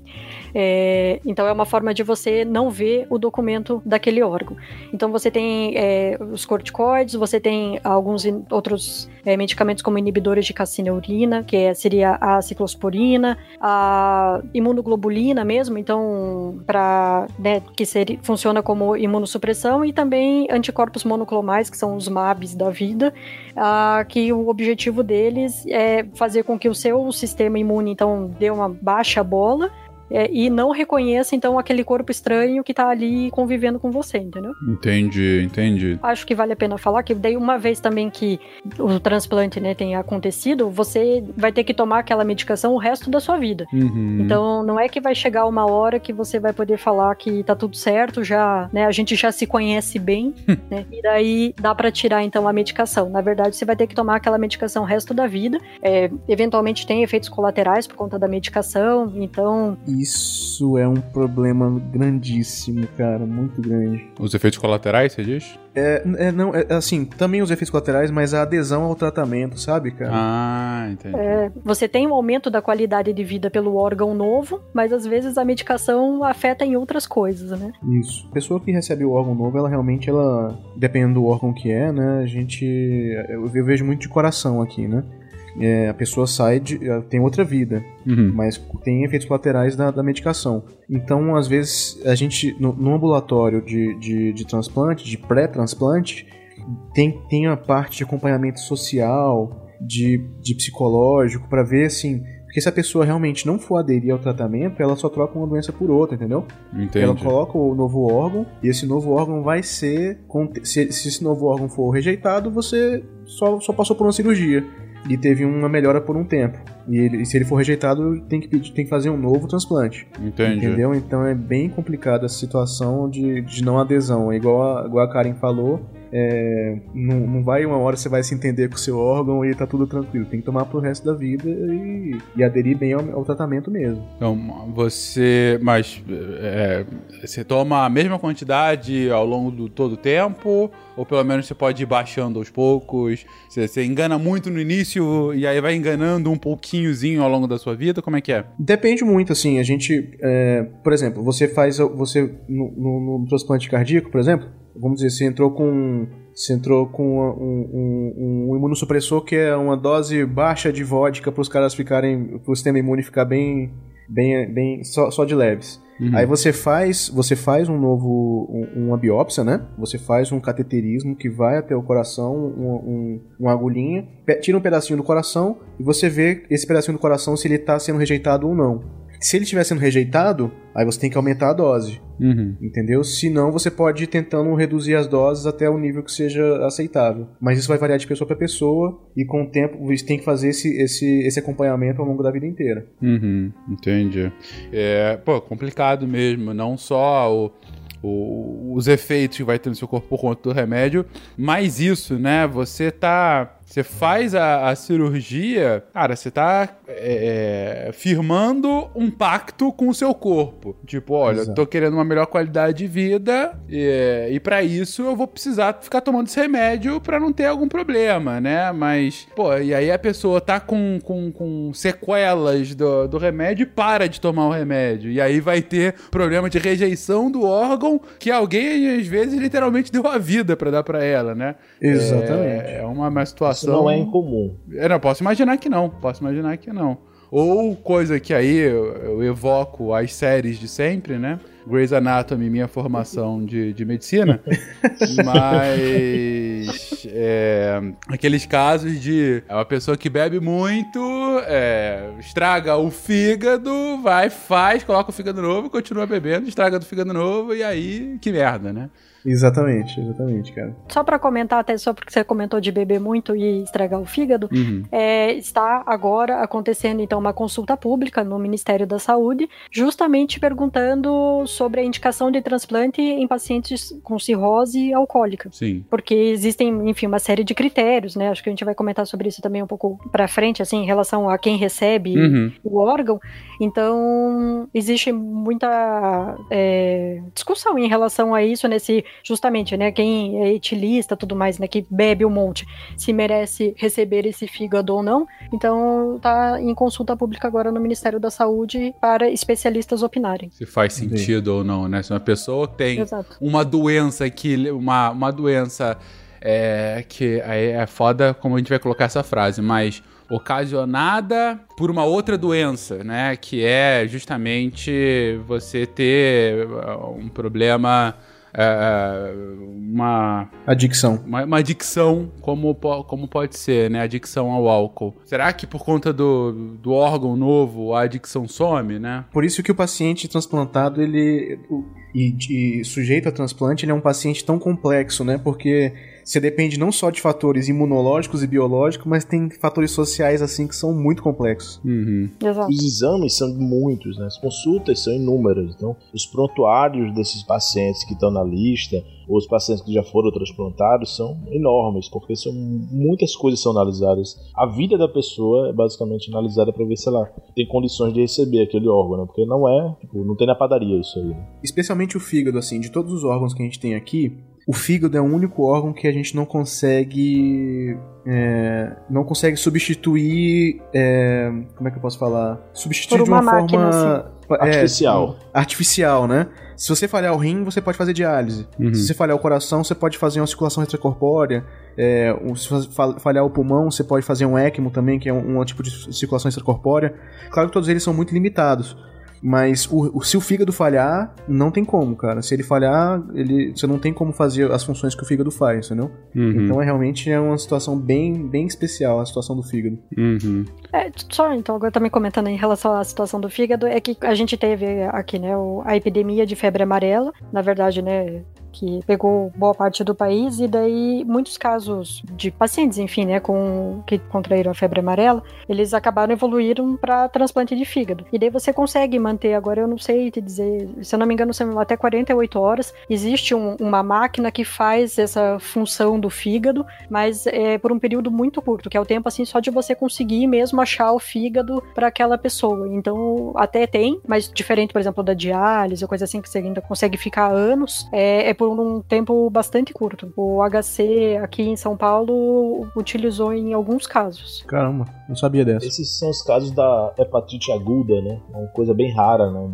Hepatite fulminante, desculpa. Acho que o correto é esse. Hepatite fulminante. Porque aí realmente é uma insuficiência hepática fulminante, como o nome fala, e a pessoa tem que receber um transplante para poder estar viva. Tipo, não tem outra opção. Aí essa pessoa vai pro topo da fila, aí qualquer coisa que aparece, qualquer órgão que surge, tenta se colocar minimamente assim com a compatibilidade para essa para esse receptor. Uhum. E falando então em topo da fila, acho que a gente podia passar para o próximo tópico, Vamos lá? mas que é justamente essa questão de da fila. Uhum. né? Então, é, no Brasil, e na verdade, acho que a imensa maioria né, dos países do mundo, funciona com um sistema de lista única, que é controlada pelo, por um comitê, enfim, ligado ao Ministério da Saúde. E lá, é, então, o critério né, para você selecionar quem vai receber determinado órgão, claro, né, levando em conta questão de compatibilidade é, e tudo mais, mas uma vez estando na fila, é, são pacientes que têm uma maior gravidade em relação àquela doença, né, do órgão que ele vai receber, e também os que daí estão, funciona meio que como um desempate ali também, os que estão há mais tempo na fila. Então essa lista, ela é, é única, né, existe essa prioridade determinada e no Brasil quem pode receber órgão, né, ah, no Brasil são brasileiros natos ou estrangeiros naturalizados ou com residência permanente. Então não pode vir um cara lá, sei lá, da China, né, para receber um rim aqui e voltar para o país dele. Isso é proibido por lei. Entendi, entendi. Interessante. Aí você diz uma lista única que é controlada, imagino, pelo Ministério da Saúde, né? É- Isso, é- e daí cada estado ainda também tem né, o seu comitê de transplantes, Uhum. o município, Uhum. enfim. E mesmo daí os hospitais, a depender do número de óbitos que aquele hospital tem ao ano, ele é obrigado a compor uma comissão de transplante também. Então, e essa comissão ela apoia, é, é uma comissão multidisciplinar, então é formada por diversos profissionais, não são só médicos, né, mas tem médicos, tem psicólogos, assistência social, fisioterapeuta, enfim, é uma série de profissionais que compõem essa comissão e eles também apoiam no momento, então, de conversar com a família de um potencial doador. Uhum. Bom, primeiro falando dessa lista, então. Quem ganha prioridade? É, quem tá com risco de vida iminente? É, quem não tá fazendo merda com o próprio corpo? Sei lá. Parou realmente de beber e mostra que não tá mais bebendo e tem problema de fígado. É isso? Como é que é a lógica dessa prioridade? É, pra você entrar na lista, na verdade, já existe uma série de critérios. Ah, entendi. né? Então, para você conseguir entrar na lista, é que tem toda aquela análise social, enfim, que o pessoal comentou antes. Então, tem a análise social, se você tem condições, apoio familiar, se você vai ter condições das consultas depois para fazer o segmento né, do, do transplante. Então, para você conseguir entrar nessa fila, já existe uma série de critérios. E daí você vai subindo na lista à medida que a doença vai se agravando e você vai tendo o fim daquele do seu próprio órgão mais próximo. É, Então, cada órgão tem o seu ah, o seu score assim, né, de para avaliar a gravidade. Então, de acordo com é, essa pontuação, você vai subindo na fila. Aí, quando você tá lá, então, entre os primeiros da fila, quando tem um órgão disponível, eles fazem a compatibilidade e daí o que tá mais doente, que é compatível, que recebe o órgão. Uhum. Queria ilustrar com um caso que eu vi recentemente, eu creio que nos Estados Unidos também, um, um jovem autista, que ele foi abandonado pela mãe, inclusive pela mãe adotiva também. Ele chegou no hospital com a insuficiência renal aguda, necessitava do transplante, coisa assim, para poucos dias, e tinha um, um doa- doação, assim, tinha órgão disponível para ele, mas ele não podia receber porque ele não tinha responsável por ele, entendeu? Ele foi abandonado, ele não tinha família. Aí o que aconteceu? Uma enfermeira do hospital se sensibilizou e adotou ele ah, para possibilitar que ele recebesse o, o transplante. E ele hoje está vivo, está com transplante, está bem, e tá morando lá com a enfermeira que adotou ele. Você tem ideia da gravidade da coisa, né? Tipo, você tem que realmente ter um círculo social que permita que você receba o órgão, entendeu? Sem dúvida, não é um negócio simples, né? Isso tá, tá bem claro.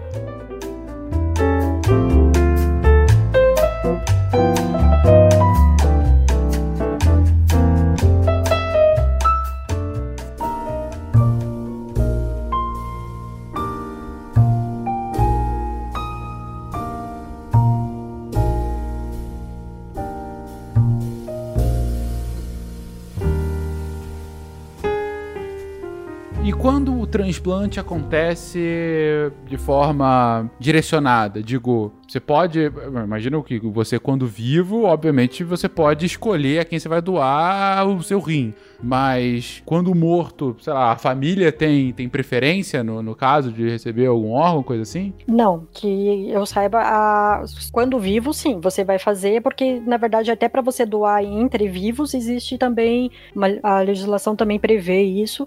Então é só de parentes até o quarto grau e cônjuge que você pode doar. Até pra inibir é, venda de órgão, né? Exato. Uhum. E mas depois de morto você não pode direcionar. A fila ela é única, né? Mas assim, se o seu parente tá precisando de um órgão, tá grave, tá lá entre as cabeças, é mais provável que seja compatível. Sim, sim, sim, então sim. pode ser que ele acabe recebendo. Entendi. Mas de você direcionar esse, esse rim no testamento, eu deixo pra alguém, isso não existe. Entendi, entendi. Não, é um ponto polêmico, né? Realmente. é, digo, eu entendo porque é assim, mas ao mesmo tempo eu entenderia se você pudesse direcionar, porque é tipo testamento. Ainda que no Brasil o testamento seja diferente do testamento dos Estados Unidos e tudo mais, a gente sabe disso. Para reforçar, né, que independente da sua vontade declarada em vida, então mesmo que você coloque, né, no seu testamento, enfim, que você quer que doe todos os seus órgãos ou coisa assim, é, se a sua família não autorizar no momento da constatação da morte encefálica, a- o transplante ele não é autorizado, enfim, né, não é feito. Então, por isso que é muito importante, na verdade, existir essa conversa com a família de que você tem o desejo de ser o, o doador de órgãos. Os ouvintes um pouco mais velhos devem lembrar que antigamente no Brasil você podia colocar no RG aquele carimbão de não doador de órgãos e tecidos, né? E se você não tivesse o carimbo, automaticamente você dizia que você era doador. É, hoje em dia isso não existe, essa prática caiu, foi abolida justamente por causa disso, porque hoje a família é que tem a palavra final, entendeu? Mesmo que você grave um vídeo falando o que você quer, se a sua, a sua família mais próxima não autorizar, a doação não é feita. Cara, Isso. É, a situação da família é uma situação muito, muito, muito delicada, cara. Quem, quem, quem lida com pacientes que têm morte encefálica diagnosticada, a gente vê o tanto que é complicado, assim, a gente fala com a família.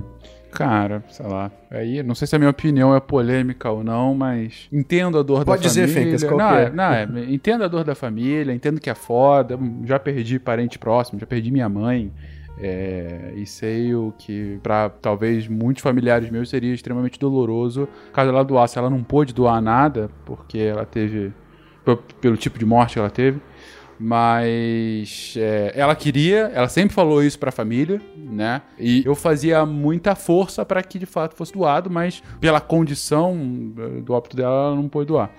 Mas, cara, pra mim deveria ser deveria ser bem nessa, nessa lógica de opt-in, opt-out, né? De, como você explicou agora, Márcio, que se você em vida decidisse não querer doar é, quando morrer, né? Tipo, olha, quando morrer eu não quero que meus órgãos sejam doados porque eu não acredito nisso, porque é uma questão religiosa, porque eu não quero, dane-se quem vai ficar aqui, enfim. Aí você colocava e registrava isso. Mas, é, porque assim, é, mais, uma, mais uma vez, eu entendo totalmente dor da família, entendo que é o pior momento do mundo pra chegar e perguntar pros familiares sobre questão de doação de órgãos. Mas justamente por conta disso deveria ser a, a criação de uma, de uma tradição, de ser cultural isso, entendeu? De não precisar perguntar, de ser um negócio assim, olha gente, então beleza, é, estou todo muito, muito triste, é foda que aconteceu, pode ter sido uma tragédia, mas vamos ver o lado positivo. É Claro que não é tão fácil, gente, eu sei que eu tô aqui... É. Sabe qual que é o grande problema, Fencas? Não é nem que a pessoa não, o pessoal não quer doar o órgão. O grande problema, às vezes, é o pessoal não quer aceitar que a pessoa faleceu, entendeu? Então você vê, você tá, tá ali, seu parente faleceu, é, tá- seu parente tá, tá num coma, é, tá, no, tá respirando por uma máquina, você olha pro monitor, tem um coração batendo, e alguém que é estranho a você fala que ele faleceu, entendeu? Então é muito complicado. Aí o pessoal às vezes se apega, pega uns a- a- alguma história de alguém que acordou depois de 18 anos em coma e não sei o que. Então assim, é, esse é o grande problema. Né? Nem que a pessoa, às às vezes o pessoal até é, é a favor da doação, mas eles não aceitam que o, o, o parente faleceu. Então se- é, a gente precisa de uma equipe muito boa para você conversar com a família e explicar isso. Porque muita gente até acha assim que você tá forçando. ah, que, que, eu, que eu tô forçando a morte da pessoa, ou querendo o órgão, alguma coisa assim, sabe? Passa muita coisa pela cabeça da família. Então, esse é grande, o grande problema de, de você tentar convencer que a, a, a- a morte, a morte cerebral ela é, é precisa de muitos critérios pra gente fechar a morte cerebral. E quando ela é diagnosticada, realmente Uhum. não tem, não tem mais o que fazer. É, até falando daí da, em relação a isso, é, tanto que o pessoal que faz parte da captação de órgãos, eles é, não participam dos comitês, assim, não podem conversar com a família, coisa assim, até para não ter aquela coisa assim, não, na verdade ele só tá interessado no fígado do meu pai, Uhum. alguma coisa do Isso, gênero, né? Exatamente. Então, é, quem faz transplante não pode fazer parte do- dos comitês. E a questão do- da morte encefálica, então, que tem os critérios bastante definidos, é, além de, dos testes, né, que estarem bem estabelecidos, quais devem ser feitos, então você tem que comprovar que não existe, né, atividade é, elétrica no, no, no cérebro ou metabólica, é, que você pode fazer isso por exames de imagem, eletroencefalograma, enfim, é, além de alguns outros critérios clínicos, então você não pode ter nenhum tipo de resposta, nem aquelas mais primitivas que a gente tem, ah, e tem que ser obrigatoriamente realizado por dois médicos capacitados. ah, e num intervalo de tempo. E daí esse intervalo de tempo, na verdade, varia de acordo com a idade do potencial doador. Uhum. né? Então, às vezes pode levar até dois dias, no caso de uma criança de sete dias, né? Que a partir de sete dias é, já é possível doar os órgãos. Como num adulto, é, o intervalo pode ser de apenas seis horas. Isso vai definir, é, definir da causa, depende da causa inicial. Se você tem um paciente com, por exemplo, um paciente que teve uma lesão neurológica aguda, um traumatismo craniano né, único, né, sem lesão pulmonar nem nada, apenas um traumatismo craniano. Um- você vê muito paciente que tem ruptura de aneurismas, né, uma ruptura de aneurisma, AVC hemorrágico catastrófico, em que o paciente entra em morte cefálica, o paciente tem todos os demais órgãos íntegros, né. Então, esse paciente foi feita a triagem, toda os exames sorológicos feitos pelo sistema de captação de órgãos, né, que é feito, mas é um paciente que você pode aguardar apenas 6 horas para realizar a segunda prova é, de, de, de, de, de, morte cefálica, né? E, mas casos em que o paciente, por exemplo, recebeu algum tipo de sedação, pois o paciente chegou no hospital grave, mas não em morte encefálica ainda, e recebeu sedação durante, durante um, dois dias, ou seja, né?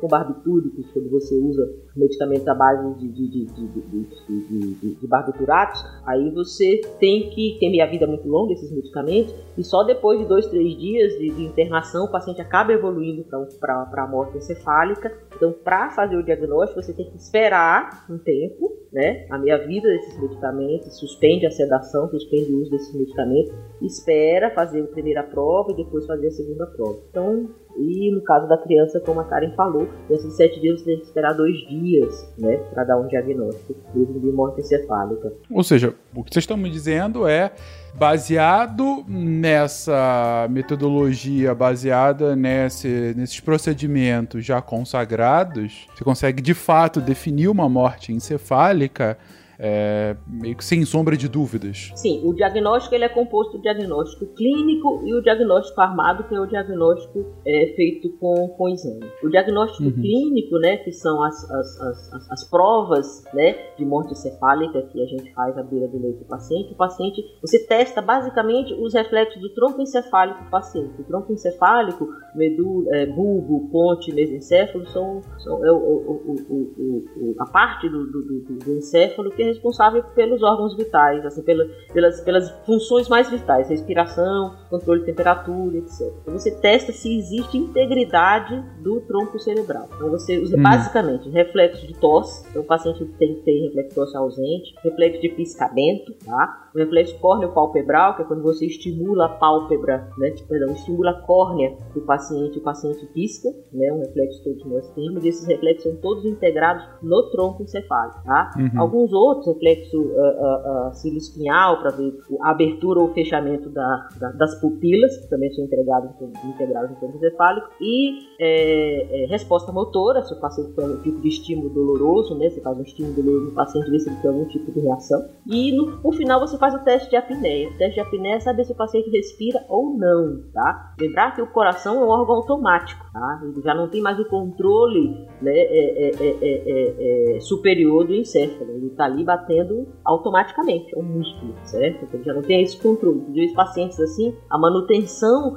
do paciente doador é um capítulo à parte em quem faz terapia intensiva, que é todo um, é uma, uma questão complexa para manter esse paciente né, viável. Sim, para que os órgãos não morram junto com o paciente. né? Exatamente, exatamente. É um controle bem, bem, bem, bem sinistro, cara, pra você ficar bem bonitinho, né? É um capítulo à parte, é um estudo toda a parte que é feito. Então, é, é, é, o coração está batendo, mas o paciente, por exemplo, não tem respiração nem é, voluntária e nem a respiração involuntária. Então, o teste de apneia é o teste final que é feito. Basicamente, o que, é feito? Você deixa o paciente, é, ventila o paciente, pacientes assim estão ligados na ventilação mecânica, né? Ventila o paciente durante 10 minutos com uma, uma, fração de, de, de, de O2, né, com FI de O2 que a gente fala 100% de oxigênio. Depois colhe uma gasometria para medir a quantidade de gases, né, basicamente a PCO2, a pressão parcial de gás carbônico e a PO2 de oxigênio. E, e- e desliga, desconecta esse aparelho, esse paciente do aparelho, tá? Coloca uma, uma, uma,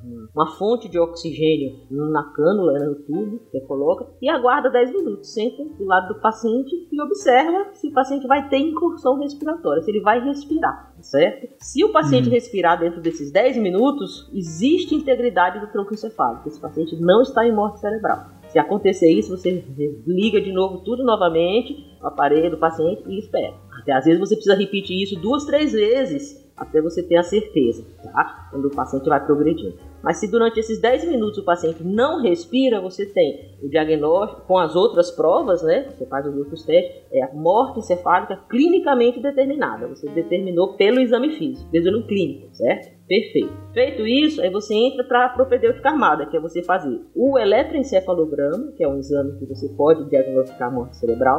Você vê o eletro, a ausência de atividade elétrica da córtex cerebral. Você pode fazer a arteriografia, em que você injeta o contraste, né, é, cateteriza uma artéria, geralmente a jugular ou a braquial, enfim, injeta o contraste e você observa o stop. Stop, ou seja, o contraste ele não entra no cérebro, no crânio, ele para nas carótidas, na base do pescoço. É até meio assustador quando você olha e faz, opa, ah, o que significa? O cérebro está morto, o sangue, um órgão morto não recebe sangue certo? Você encontra isso aí. E é feito hoje, que é até mais prático, à beira do leito, que é o Doppler. Você faz tipo fosse um ultrassom, que você faz um Doppler transcraniano, em que você consegue é, é, é, observar também o fluxo de sangue nas artérias cerebral média, né? ou, ou nas artérias, é, nas artérias na carótida, na bifurcação da carótida cerebral média, você observa se tem ausência de fluxo ou não. Dado esse diagnóstico, isso é feito duas vezes. Dado esse diagnóstico, aí sim o paciente tem morte encefálica comprovada. Aí sim o paciente vai ser um, vai ser um doador. né?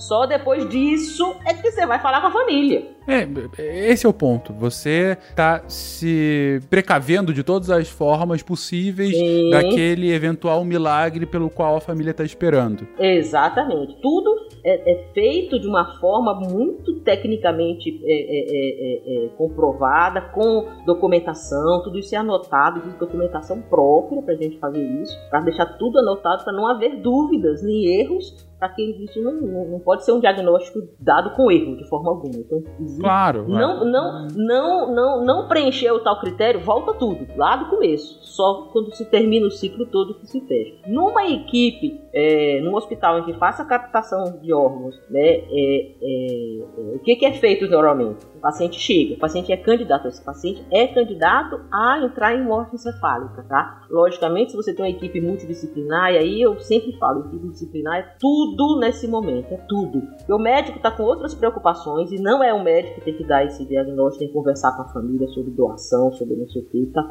se envolvendo em outra coisa. Como a Karen falou, não é a equipe que vai pegar o órgão que tem que conversar, porque senão a família fica com essa impressão, ela só está interessada no, no, no fígado do meu pai. Então não é isso. Então a equipe multidisciplinar entra aí, tá? E tem assistente social, tem a parte, tem a psicóloga, tem o enfermeiro, ou pode ser um próprio médico que não faça parte da equipe de diagnóstico, da equipe de captação, que vai abordar essa família e começar a falar sobre o assunto. Olha, pode ser que fizemos um primeiro teste, deu positivo, vamos fazer um segundo teste. O que é que você acha? Aí tem todas técnicas de abordagem que são feitas para essa família, para uma vez que você tenha dado o diagnóstico, a família já está né, esperando e aceitando a possibilidade. Né? Que é- o que é muito angustiante é você ter esse diagnóstico e você ainda está tentando convencer a família né, disso. E é sempre muito, muito é, é- é uma situação, é é um assunto que eu gosto demais, né? Vejo, gosto demais, está muito dentro da minha área, e, e- mas é um momento de angústia muito grande, porque você, como você falou, você entende a família, mas por outro lado, um, um doador, como é que- quando que um médico vai poder ajudar 60 pessoas? Nunca. Nós, na prática diária, é um, é um, é um momento para o médico que, assim, meu Deus, eu vou poder ajudar 60 pessoas se eu conseguir isso aqui. É, então é uma coisa que nós nos esforçamos muito para que aconteça. Mas também tem esse outro lado né, da família que a gente não pode desconsiderar. Não, claro, é, é assim, é, é a gente, gente, de qualquer forma tá tentando desconsiderar a dor inimaginável que é a perda de um ente querido. É, quando a, a Yara fala dessa empolgação do médico, é olhando pro outro lado. É sim, é uma dor inimaginável, mas a gente tá olhando também pro todo. E, e ok, mas essa dor pode gerar uma alegria para outros, tantas famílias que estão numa situação igual ou ainda maior de estresse há mais tempo, né? É, é claro que se você faz parte da família que tá com dor agora, foda-se o mundo, né? É, a gente sabe bem como que naquela hora dane-se, cara, mas, mas é por isso mesmo que a gente tem que pensar esse tipo de procedimento da forma mais racional possível, porque se eu perguntar pra uma família que tá com dor ah, se ela acha que é legal ou não do- é, doar o órgão daquele ente que acabou de falecer, ela vai mandar merda, sabe? Não- e, e- e com razão, porque ela lá não é nada racional, é emocional. Então, é, é por isso que eu volto à minha opinião, que pode ser controversa ou não, mas enfim, aí vai depender do que o ouvinte achar. Não sei nem o que vocês acham, vocês lidam com isso muito mais próximo do que eu. Mas, é, no meu ponto de vista, o que deveria ser feito é uma cultura de doação, de fato. Uma cultura de doação em que a doação fosse o natural, fosse o normal. Ah, o, o, o- diferente fosse aquelas raras pessoas que não gostariam de doar por um motivo ou por outro. E aí, elas voluntariamente, ainda em vida, optassem por isso. Se a gente muda esse, esse- essa cultura do, do país como um todo, do mundo como um todo, mas enfim, do país como um todo, chega nessa hora de dor, que é uma tristeza inacreditável, mas a pessoa já tá preparada, mais preparada para aquilo. Não é aquilo de, ah. Além da sua dor toda, você quer tirar o órgão do seu parente que acabou de falecer? Claro que não é assim que pergunta, né? Como disse a Yara, tem toda uma preparação.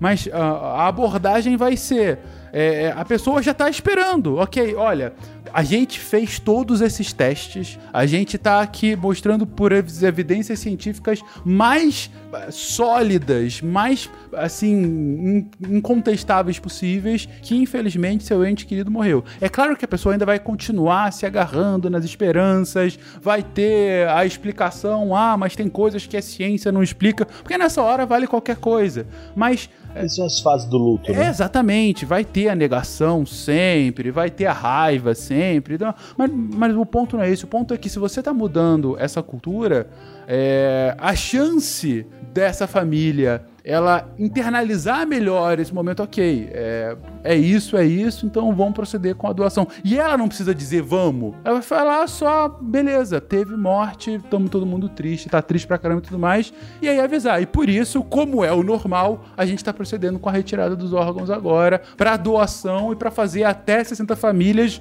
muito felizes. E é, é dessa forma que o seu ente querido vai continuar vivendo. Então, assim, é- é, pode parecer absolutamente idealista é, o que eu tô colocando aqui, é, mas é porque, assim, racionalmente eu não vejo sentido de não ser assim, entendeu? Não sei se em algum lugar do mundo é, não sei se vocês sabem, é, caso saibam, falem, senão eu peço os ouvintes que falham, mas é, é porque é, eu acho que esse é o tipo de coisa que a gente tem que pensar antes de- do, do, do grave acontecer o mais racionalmente possível para que de fato a gente possa. para que não, não tenha uma fila interminável de pessoas sofrendo, tendo órgãos saudáveis que vão virar comida de micróbio ou ser cremada, entendeu? Isso que eu fico puto da vida. Para mim é absolutamente racional. Mas enfim, eu tô falando demais aqui, gente, desculpa.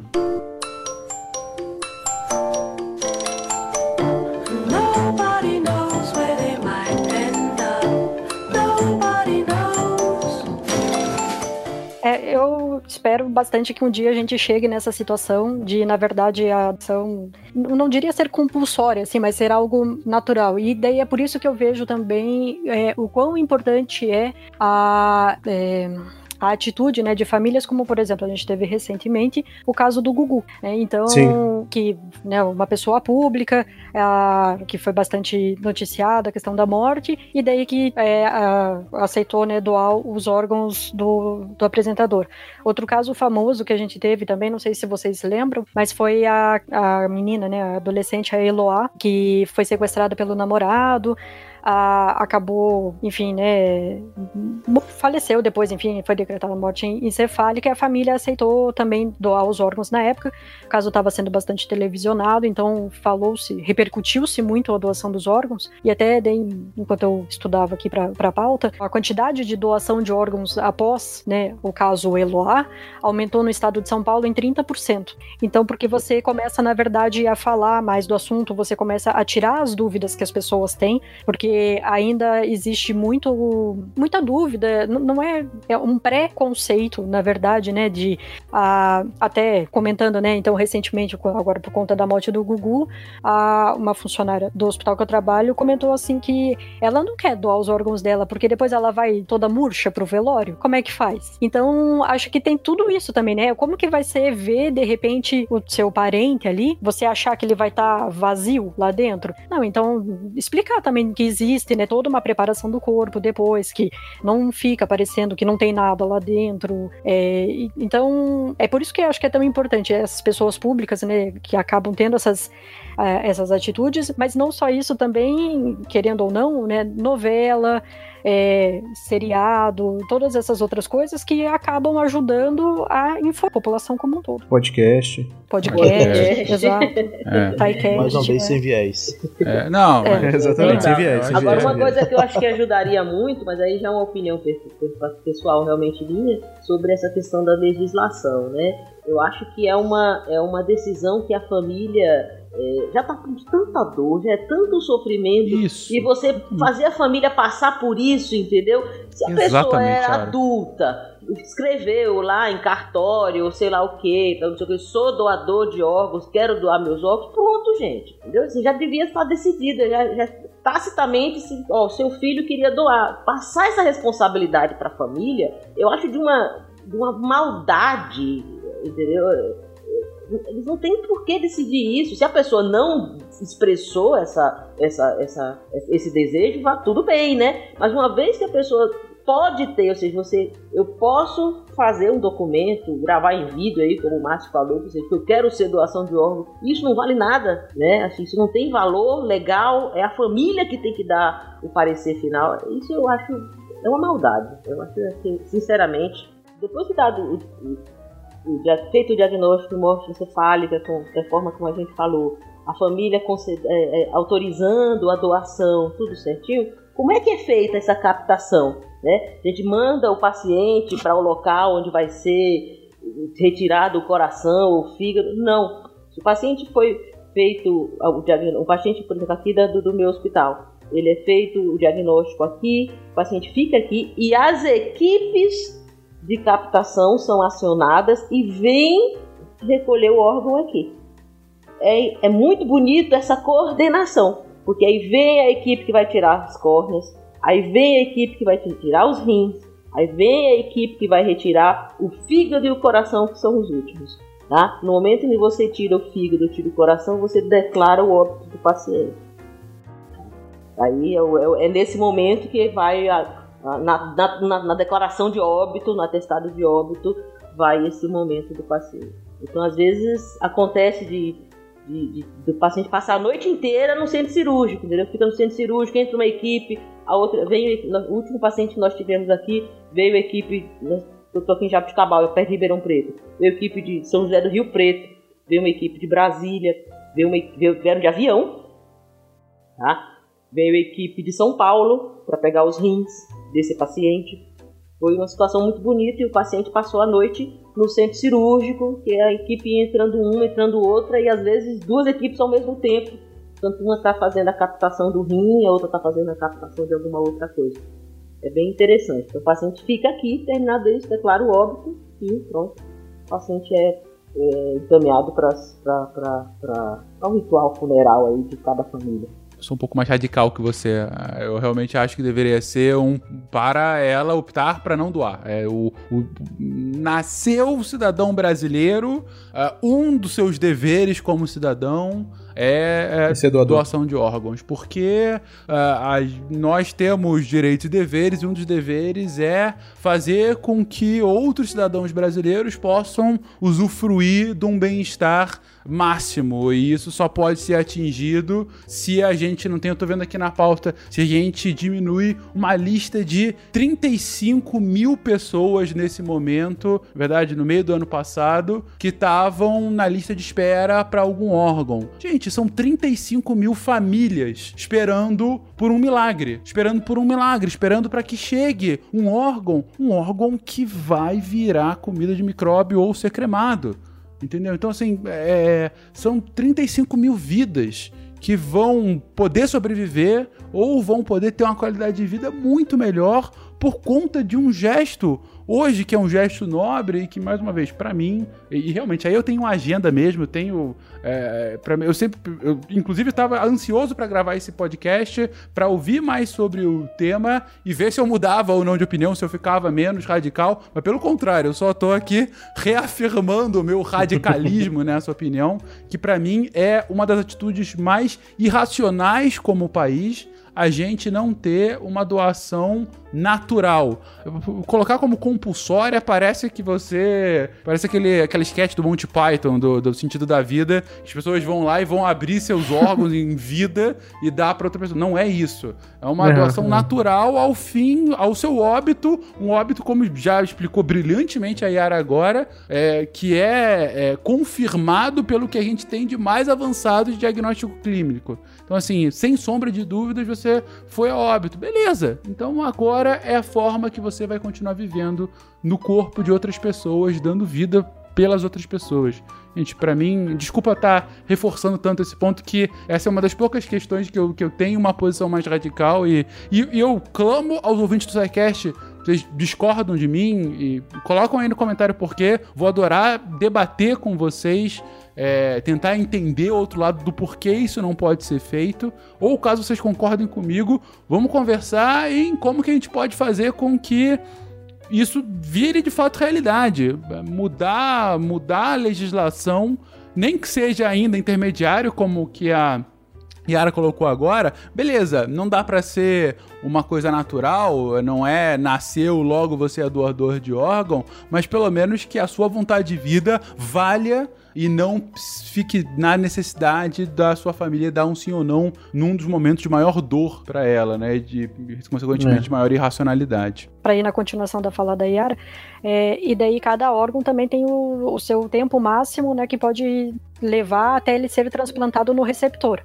Então, o que você tem uma maior urgência, né, um menor tempo, é, é pulmão e coração, né, é, que você tem até seis horas, na verdade, para se transplantar ele no receptor, e o que você tem um maior tempo seriam as córneas, então que você tem até sete dias para fazer o, o transplante na, no receptor. E um outro dado que eu acho bem interessante né, que, de comentar é que 97% de todos os procedimentos de transplante né, realizados no país, todos eles são feitos pelo SUS. Então é tudo né, pago pelo governo, não só o procedimento em si, mas depois também todo o acompanhamento, a medicação, enfim, tudo é realizado pelo Uhum. SUS. Coraçãozinho sempre pro SUS. Sempre. Uma, um- uma história interessantíssima que eu conto daqui, que é um motivo de orgulho nosso aqui.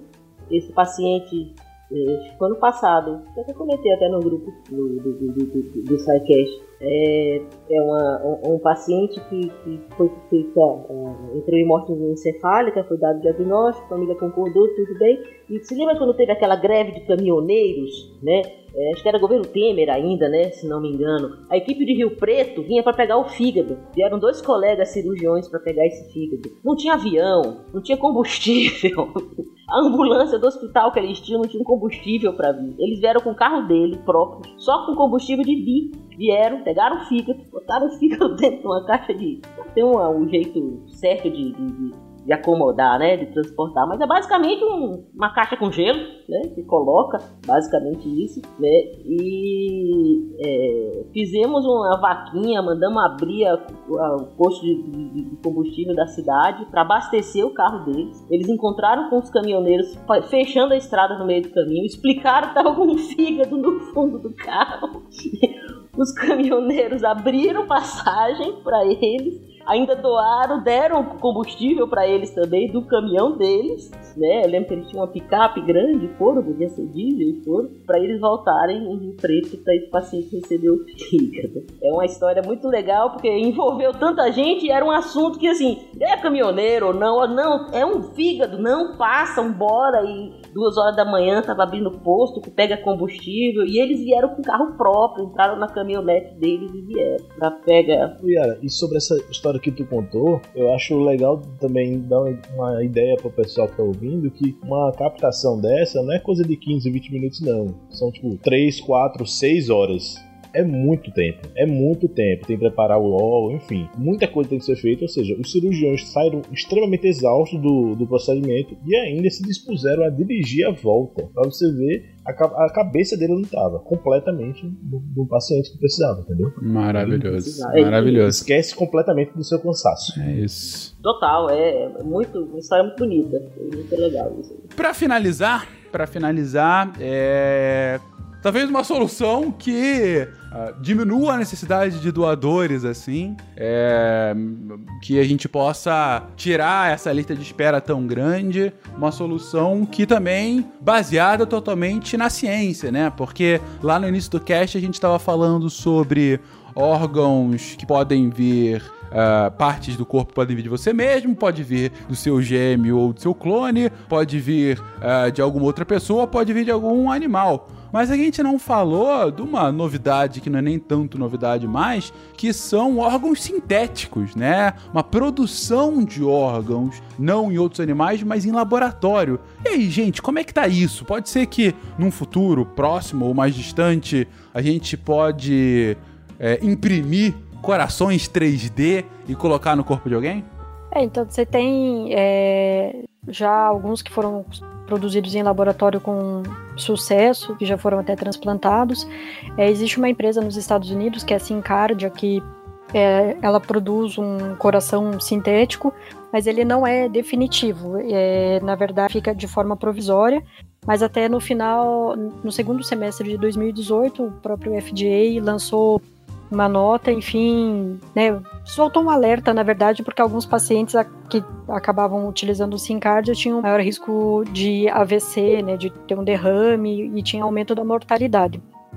Outro caso que também é bem famoso é da traqueia é, sintética, e daí um médico italiano, né, o Paolo Macchiarini, que ele ficou bastante famoso por realizar o primeiro transplante de traqueia sintética, foi numa adolescente, se eu não me engano, uma jovem, era uma jovem, uma mulher, é, não sobreviveu, enfim, muito tempo depois, mas ele está por conta desses procedimentos que ele acabou fazendo com essa traqueia sintética que não teria licença, era uma coisa meio experimental ainda, enfim. Ele está respondendo também a diversos processos, tanto na Suécia, que era o local onde ele fazia, né, o hospital que ele era ligado, quanto na Inglaterra.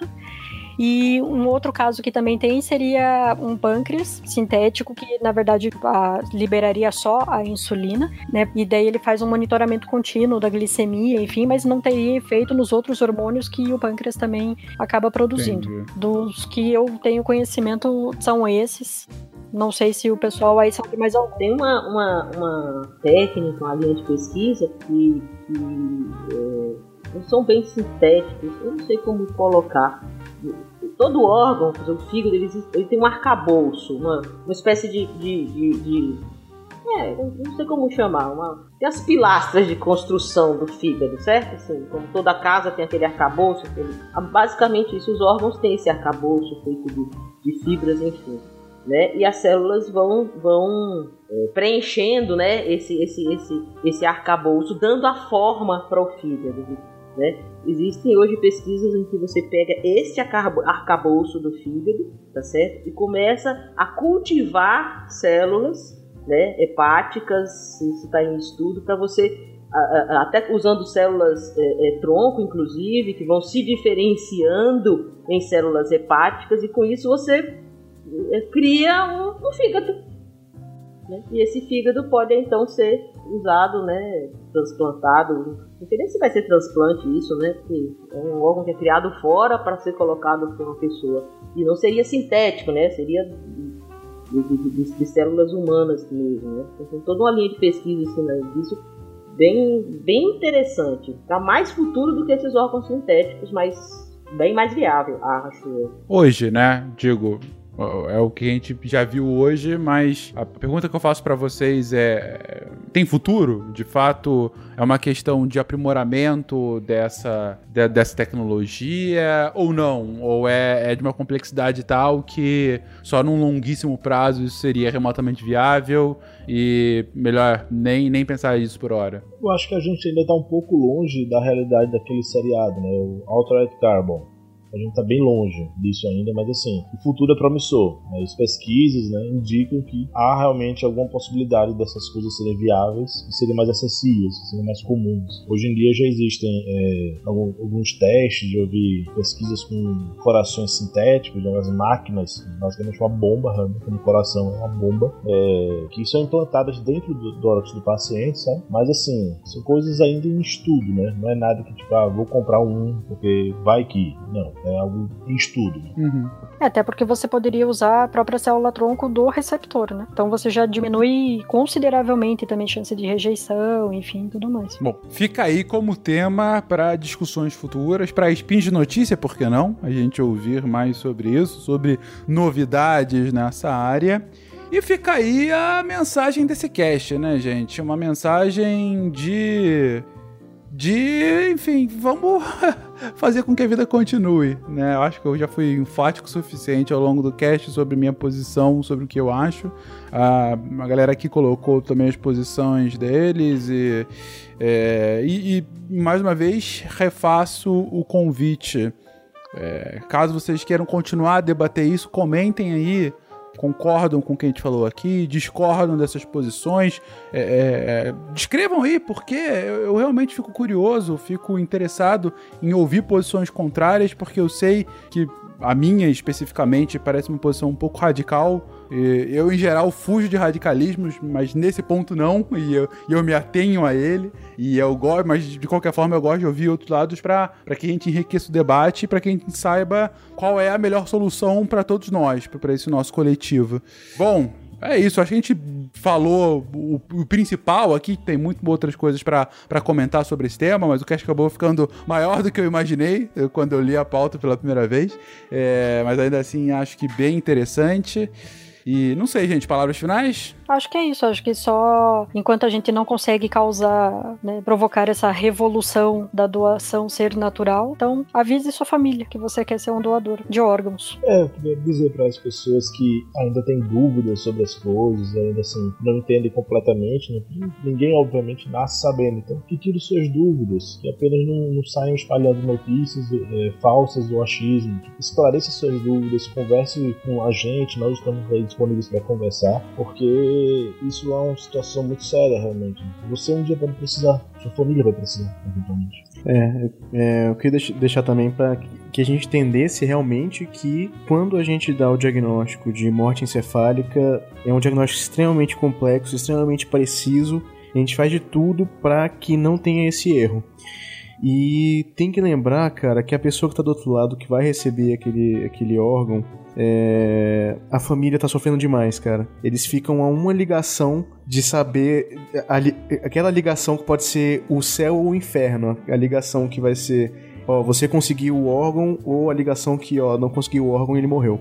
Então, assim, é muito, muito doloroso quem precisa desse, do- do- do- dos, desse órgão novo, por favor. Converse, converse com sua família, conversa com, com todo mundo que quando tá indicado é porque realmente a gente já tentou de tudo e não tem mais o que ser feito e a morte cefálica ela é realmente precisa. O importante é isso, conversem com seus familiares. Enquanto ah, o que a gente falou, enquanto a legislação for do jeito que é, acho que a forma mais fácil da gente tentar, ah, você que quer colaborar, tentar eh, melhorar um pouco mais essa, facilitar, na verdade, essa atividade que é tão bonita. É, converse com sua família, se você quer, deixe isso muito claro, fale a respeito, né? Seja um agente eh, modificador aí da, dessa, dessa dessa nova cultura, como o Fencas falou. É isso. Mensagem passada. Vou mais além, sim, fale para sua família. Esse é o, é o mínimo, esse é o possível nesse momento. Mas você tem como falar com o seu, ah, seu vereador, vereador nem tanto, mas com o seu deputado, com o seu senador, ou uma forma você tem algum tipo de engajamento político. Você acha que faz sentido? Você, amigo, assessor parlamentar que está ouvindo esse podcast, eu sei que tem alguns que estão aí em Brasília e nos estados que ouvem. Pensa nisso, pensa num projeto de lei para que a gente possa reverter isso, pensa numa forma da gente criar um debate público realmente engajador. Vamos fazer a sociedade brasileira debater temas realmente importantes para a própria sociedade brasileira. Vamos tentar fazer com que um tema tão relevante como esse, de fazer com que uma vida dure mais do que uma vida, do que uma vida possa salvar até 60 vidas, seja uma realidade no nosso país. Vamos diminuir o sofrimento, a angústia, o desespero dessas 35 mil famílias que, como disse o Lucas, estão a uma ligação de uma, de uma felicidade, de uma renovação de esperança inacreditável. Essa é a mensagem do cast de hoje. Um beijo pra vocês. Até semana que vem, gente. Tchau, tchau. Tchau, pessoal. Tchau, tchau.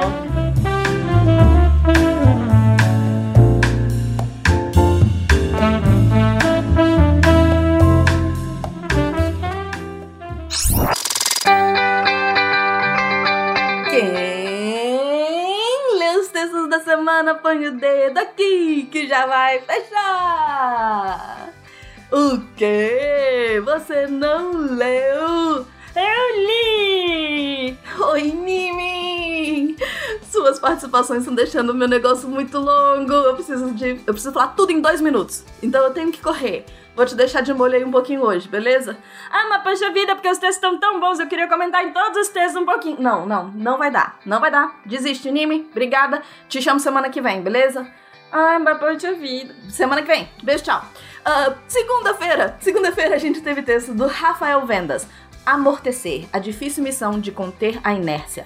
Ele vai falar da picape tecnológica Cybertruck super resistente e ele questiona: será que um carro inquebrável é uma verdadeira inovação no quesito segurança? Ficou um texto bem bacana, vai lá dar uma olhada. Na terça-feira teve resenha da nossa parceria com a Companhia das Letras. O Rodrigo Braga escreveu sobre o livro A Água e a Águia. É um livro infantil do Mia Couto, a resenha tá maravilhosa. Eu indico a leitura para papais e mamães que estejam com filhos na idade de alfabetização, porque a melhor forma de aprender é se divertindo. E o Rodrigo mostrou pra gente, com um olhar muito sensível sobre poesia e as imagens do livro, que esse texto vale muito a pena, que esse livro vale muito a pena. Quarta-feira teve texto do Luiz Felipe Figueiredo. Ele faz uma análise maravilhosa do jogo de war que a gente está vivendo em uma realidade com Trump presidente, relacionando com a música Fátima. Eu simplesmente amo quando meus redatores juntam textos e músicas. Corre lá pra ver e ouvir, porque tá muito bom. Quinta-feira. Quinta-feira teve texto da Hell. A Michelle Mantovani escreveu sobre o primeiro dia do fim do mundo. Se você quer saber o que, aconteceu imediatamente após o meteoro que extinguiu os, os dinossauros atingir a Terra, você tem que ler esse texto. Tá incrível. Obrigada, Hel, por ter salvado minha semana de textos. Assim como o texto de sexta-feira, que tá saindo aí fresquinho às 10 da manhã, do André Trapani, que tá salvando a semana de vocês com textos. Ele traz um texto homenageando o isentismo em tempos de pós-verdade. O texto, que discute a polarização entre biscoito e bolacha, tá absolutamente incrível, imperdível. É porque é biscoito e não tem discussão. tá bom. É, eu vou terminar então. Você quer fazer esse pedacinho final? Eu vou terminar falando do, da hashtag Desafio Redutores Deviantes. Porque a Débora estava inspirada no Kids. Pra vocês que têm dúvidas, vocês, gente grande que tem dúvidas sobre a vida, a coisa e tudo mais, aí você coloca lá sua dúvida no Twitter, hashtag Desafio Redatores Deviantes, pra gente responder. A gente não, eles, porque eu não escrevo. É isso aí, gente. E se você acha que você tem ah, respostas, você quer se tornar um redator deviante, manda um e-mail pra gente, contato.saicast.com.br. Aqui é a Debbie Cabral, editora do portal, apagando a luz da Torre Deviante. É isso aí, gente! Beijo!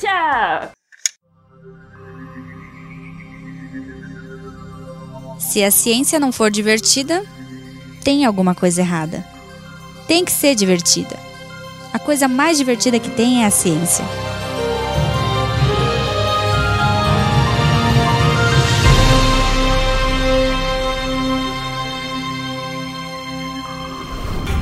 Este programa foi editado por Tapcast. Edições e Produções de Podcast.